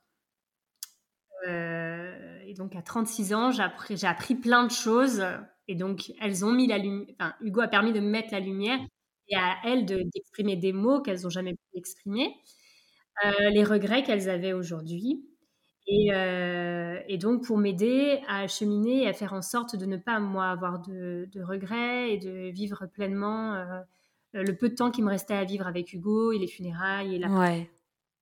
Je pense que le deuil périnatal, enfin, ou le deuil de la perte d'un enfant, il y a 40 ans, parce qu'il y en a une, c'était en 86, autant en 89, autant en 99. Mm. Ouais. C'était pas la même euh, qu'aujourd'hui.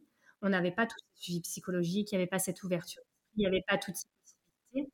C'était très caché. Et, hein. même ouais, et même entre eux, Mmh. Même entre frères et sœurs, en ayant vécu le même drame, ils n'en parlaient pas. Ouais.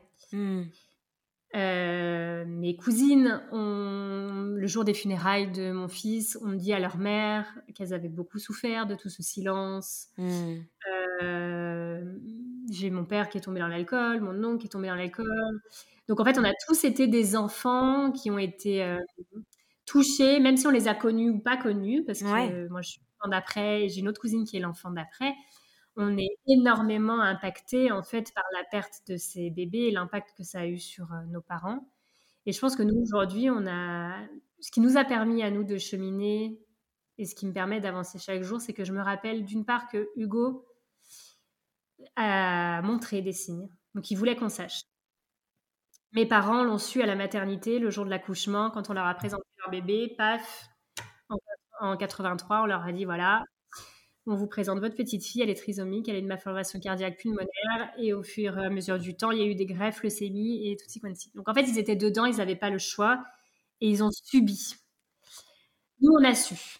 Et on a pu prendre une décision et il ne faut pas oublier que cette décision, elle est excessivement dure, mais on a la chance de pouvoir la faire. Parce qu'elle nous épargne une vie entière de souffrance contre une période de souffrance, mais déterminée.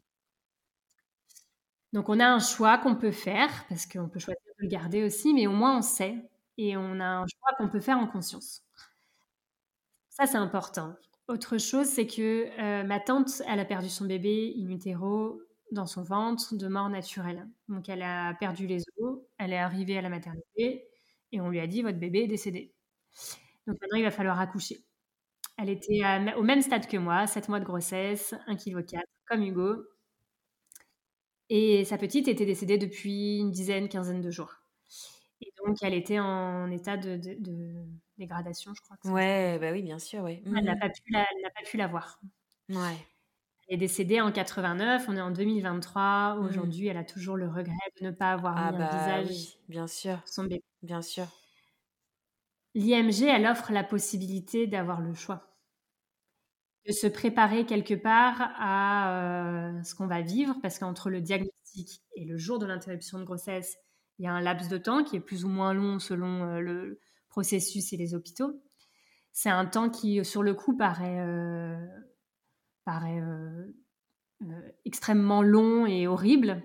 Sauf qu'en fait, c'est un temps qu'on peut vraiment investir et profiter à chaque instant, chaque, chaque minutes, secondes qui restent à partager avec son bébé, on peut le faire pendant ce laps de temps. On peut prendre encore une fois des photos, on peut faire plein de choses. Euh, plein de choses que je n'ai pas pensé à faire et que d'autres pourraient penser. mais voilà, il y, a plein de choses de possibles. Ouais, euh, on peut se préparer avant. Nous, le lieu des funérailles, euh, le lieu d'inhumation, le cimetière, on l'avait trouvé avant l'IMG. Donc le jour de l'IMG, tout était calé. On arrivait, c'était très protocolaire. Voilà savait où son corps allait aller après. Il y a des aides aussi, ça c'est important, je voulais le dire, il y a des aides qui existent. Oui. Parce que euh, ça a un coût euh, d'organiser des funérailles. Oui, oui. Et, euh, et on ne peut pas tous se permettre de payer. Hmm. Et ça pourrait être un mauvais choix de dire bah, j'ai pas les moyens, du coup je laisse mon bébé à l'hôpital. À défaut, c'est gratuit. Hmm. Et l'hôpital, à défaut, bah, ouais, à défaut exactement, l'hôpital va faire l'inhumation, tout ça je sais plus, je crois que c'est à partir de 20 ou 22 semaines d'aménorrhée que cette aide, elle se déclenche. Mais euh, elle est aussi en fonction des coefficients familiaux. Je crois que c'était 2000 et quelques euros. Ça paye pas la totalité. enfin, les funérailles, c'est toujours pareil, tu dépenses temps et tout ça. ça... Mais euh, nous, ça ne nous a pas payé la totalité, puisque après, il y a la stèle, ça, c'est un coût qui est indépendant. Voilà. Mais en tout cas, ça paye déjà une, une, grosse partie. Mmh, mmh une grosse partie. Ouais. Qui, euh, c'est pas négligeable. Euh, ouais. Voilà, pas négligeable. Après, nous, on a eu la chance d'avoir nos amis qui ont fait une cagnotte. Euh, et donc, on a eu aussi beaucoup de dons financiers par la suite. Et ça, c'était un cadeau précieux.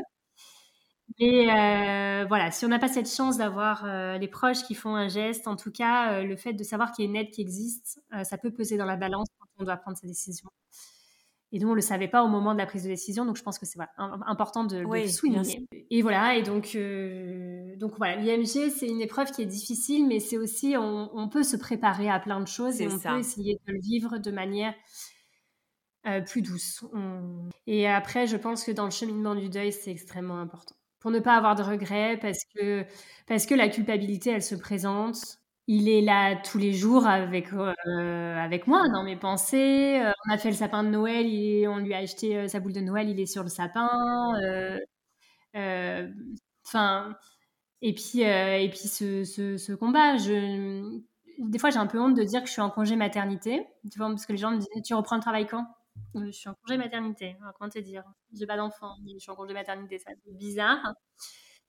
Euh, sauf que je, à aujourd'hui en tout cas, parce que mon congé il va jusqu'à mi-mars, à aujourd'hui, je ne peux pas retourner dans ma vie d'avant sans avoir fait quelque chose de constructif. Je, ne peux pas.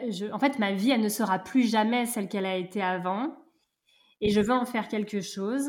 Donc, euh, donc je suis en train d'écrire un livre. Il ira à la publication, je ne sais pas, mais en tout cas, c'est important pour moi pour euh, pour permettre à, d'autres femmes, à d'autres couples, à d'autres familles de, vivre ce, ce, chemin avec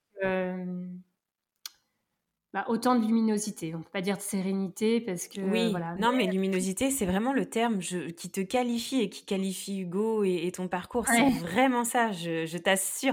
En fait, je, fais la parenthèse maintenant, Marilyn, mais depuis le début, donc nous on se voit, donc bien évidemment les, personnes qui nous écouteront au podcast, non. Mais moi, je te vois et, euh, je, te promets, ben voilà, avec la lumière, tu as une aura de, de comme un ange. Je te jure. Mais je dis, mais c'est incroyable. mais vraiment, t'as un, un, un, un, de lumière au-dessus de toi. mais, euh, mais je te promets, et c'est impressionnant. Et suivant les sujets dont tu parlais, je te jure, il y en a des moments où ça se réduisait, où ça je trouvais ça magique. Et mais en fait, c'est vraiment ça. C'est, tu remets la lumière sur un moment qui est noir, la mort en plus. Enfin, je trouve ça hyper puissant parce que c'est quelque chose que dans d'autres cultures, on porte, euh, en tout cas euh, de manière tout à fait normale. Et, c'est vraiment le terme de lumière, et, de toute façon il n'est pas anodin, mais il respire et il transpire cette histoire, et, c'est vraiment magique, angélique, c'est vraiment ça. Et, voilà, pour, pour l'anecdote du bébé lumière, c'est le nom qui m'est venu naturellement. Le jour où on est rentré de l'IMG, on a un panneau d'affichage à l'entrée de notre village, qui est vraiment à côté de notre maison. Euh, et, c'est marqué dessus euh, à compter du. Euh, donc c'était du 15 parce que c'était les journées du patrimoine. Du 15 septembre, les, la chapelle s'illumine. Au-dessus de chez nous, on a, une, on a la vue sur une chapelle qui s'illumine depuis qu'on est rentré de la maternité jusqu'à une durée indéterminée tous les soirs à la tombée de la nuit jusqu'à minuit. Et là, on a une chapelle en bas, ils illuminent toutes les chapelles autour, là, au fur et à mesure. Ouais, ouais, c'est un berceau de lumière, c'est vraiment ça. Ouais. Et là, on, a eu, on avait commandé la stèle en septembre, après, euh, après les funérailles, on a commandé la stèle de Hugo. Ouais. Et, euh, et donc, le, le, monsieur nous avait dit qu'il avait énormément de travail, il ne savait pas si elle allait être livrée. Euh, il allait essayer de faire en sorte pour la fin d'année, mais qu'il n'en était vraiment pas convaincu. Ouais. Euh, et, j'avais commandé à Hugo et je lui avais dit euh, que voilà, je voulais que cette stèle soit livrée euh, pour bah, la date où il serait arrivé, si, s'il avait dû aller à terme. Et il est arrivé le, le 8 décembre. Et le 8 décembre, à Lyon, c'est la fête des Lumières. Incroyable. Mais c'est, c'est vraiment cette histoire et c'est pour ça que je ne doute pas de ce message que tu as dit. Euh, je sais plus si c'était la femme ou l'homme, en tout cas, quand tu as été dans cette, euh, dans cette communication d'âme où, euh, où, elle t'a dit cette notoriété ou en tout cas que ton histoire impactera et c'est évident. Alors, j'ai déjà hâte, je t'avoue, d'avoir ton livre entre mes mains parce que parce que, encore une fois, même si on n'est pas traversé par ça, ou même si on sait aujourd'hui dans notre société que la mort est un sujet très tabou, et encore plus quand il touche euh, au bébé, à l'enfance, euh, c'est porteur de messages, et je pense que c'est euh, intéressant d'avoir ce genre de pilier. Et, et en tout cas, déjà, un grand bravo à toi, parce que c'est pas chose simple non plus de mettre des mots là-dessus, et mais c'est ton chemin de vie. oui, carrément carrément. Et voilà. si j'ai vécu aussi euh, dans cette famille avec tous ces traumas, bah, c'était peut-être aussi pour me permettre de, cheminer et en même temps de, de, guérir, euh, toute la lignée. je ne sais pas si c'est moi ou Hugo qui le fait, mais c'est nous deux. Évident, mais, mais quelle force, Marilyn, vraiment, je te remercie encore et encore parce que, euh, bien évidemment, j'ai été émue hein, tout au long de cet épisode. Mais tu vois, je me dis que la façon dont ça se termine, je me suis dit, je pense que moi aussi, je vais m'écrouler parce que c'est tellement fort et puissant. Et puis, on est maman. Donc, bien sûr, euh, il y a certaines choses, je dis pas tout, il y a certaines choses qu'on pressent et qu'on ressent. Euh, mais, euh, mais en fait, tu, tu, nous portes vraiment et je pense vraiment que tu as une force parce que c'est le cas de le dire. Enfin, toutes celles qui sont passées par là, et j'en ai eu quand même quelques-unes qui sont passées aussi derrière mon micro pour en parler tu as une de ces forces et de ces puissances qui est particulière et que dans ce malheur, dans cette tristesse et dans cette souffrance, je pense réellement que c'est un message, tu es là pour nous faire passer ce message-là aussi. et, vraiment, merci du fond du cœur, Marilyn, de m'avoir permis de passer ce message à travers ton histoire. Ça me touche beaucoup et je suis honorée en tout cas d'avoir croisé ton chemin malgré cette histoire qui est très triste. Et, euh, et, voilà, merci encore. Et je sais que notre histoire, elle s'arrête pas là toutes les deux non plus. je sais que voilà, il y a, a d'autres choses qui vont se mettre en place. Et euh, je ne sais pas s'il y avait quelque chose d'autre que tu souhaitais dire pour terminer cet épisode. Et je te remercier parce que je suis euh, honorée euh, du coup, voilà, d'avoir pu partager mon histoire euh, sur ton podcast qui voilà euh, qui, a une belle énergie et que, voilà que j'aime profondément. Euh, je remercie mon bébé lumière parce qu'il me met vraiment sur mon chemin des, très chouettes personnes. Et du coup, tu feras partie de toutes ces personnes que je voilà que je, que je, je, crie haut et fort leurs leurs belles leurs belles âmes et ce qu'ils sont parce que euh, voilà et c'est important euh, voilà. Je voudrais juste dire que dans chaque situation je le pensais avant mais je le pense encore plus aujourd'hui. Euh, la vie nous apporte que des choses qu'on est capable de surmonter. Il suffit de voilà de de mettre les moyens en œuvre pour y arriver seul c'est fichu. On n'a pas toutes les ressources donc il faut pas hésiter à aller chercher de l'aide à l'extérieur et, euh, et, voilà, dans le, dans, le, dans le conscient et dans l'inconscient, je pense que c'est important d'aller euh, explorer euh, les deux spectres parce que l'un ne fonctionne pas sans l'autre, en tout cas à mon sens. C'est ce qui permet de, voilà, de retrouver la lumière. Voilà ce que je dirais en plus. Merci, merci, merci Marilyn. J'ai pas d'autres mots tellement que ton histoire résonne aussi dans mon histoire aussi. Donc, donc je sais à quel point tes mots sont sont précieux, vraiment, vraiment très, très précieux. Mille merci encore, une très très belle continuation pour ce que tu as à faire et ce pourquoi tu es missionné mmh. maintenant euh, grâce à Hugo. Et, euh, et, voilà, merci encore pour cette force et, et, tout ce que tu nous as apporté aujourd'hui à travers cet épisode, Marilyn. À bientôt. Merci, merci, à bientôt. Mama, merci pour ta fidélité et ton écoute si précieuse pour moi et toutes les mamas auditrices. Si tu as aimé cet épisode, n'hésite pas à t'abonner, commenter, liker mon podcast, mais aussi à t'abonner à mon compte Instagram Mamel le podcast pour y retrouver les moments phares des épisodes et bien plus. Mamel, c'est aussi un site internet, mamel.fr, où tu retrouveras des informations précises sur les différentes façons d'incarner sa maternité, mais aussi une boutique en ligne où tu pourras t'offrir ou offrir un coffret envoûtant, original, avec des trésors venus d'ici et d'ailleurs. Alors n'hésite pas à parler de mamelle autour de toi. Cet épisode est terminé. Je te dis à très vite pour un nouvel épisode.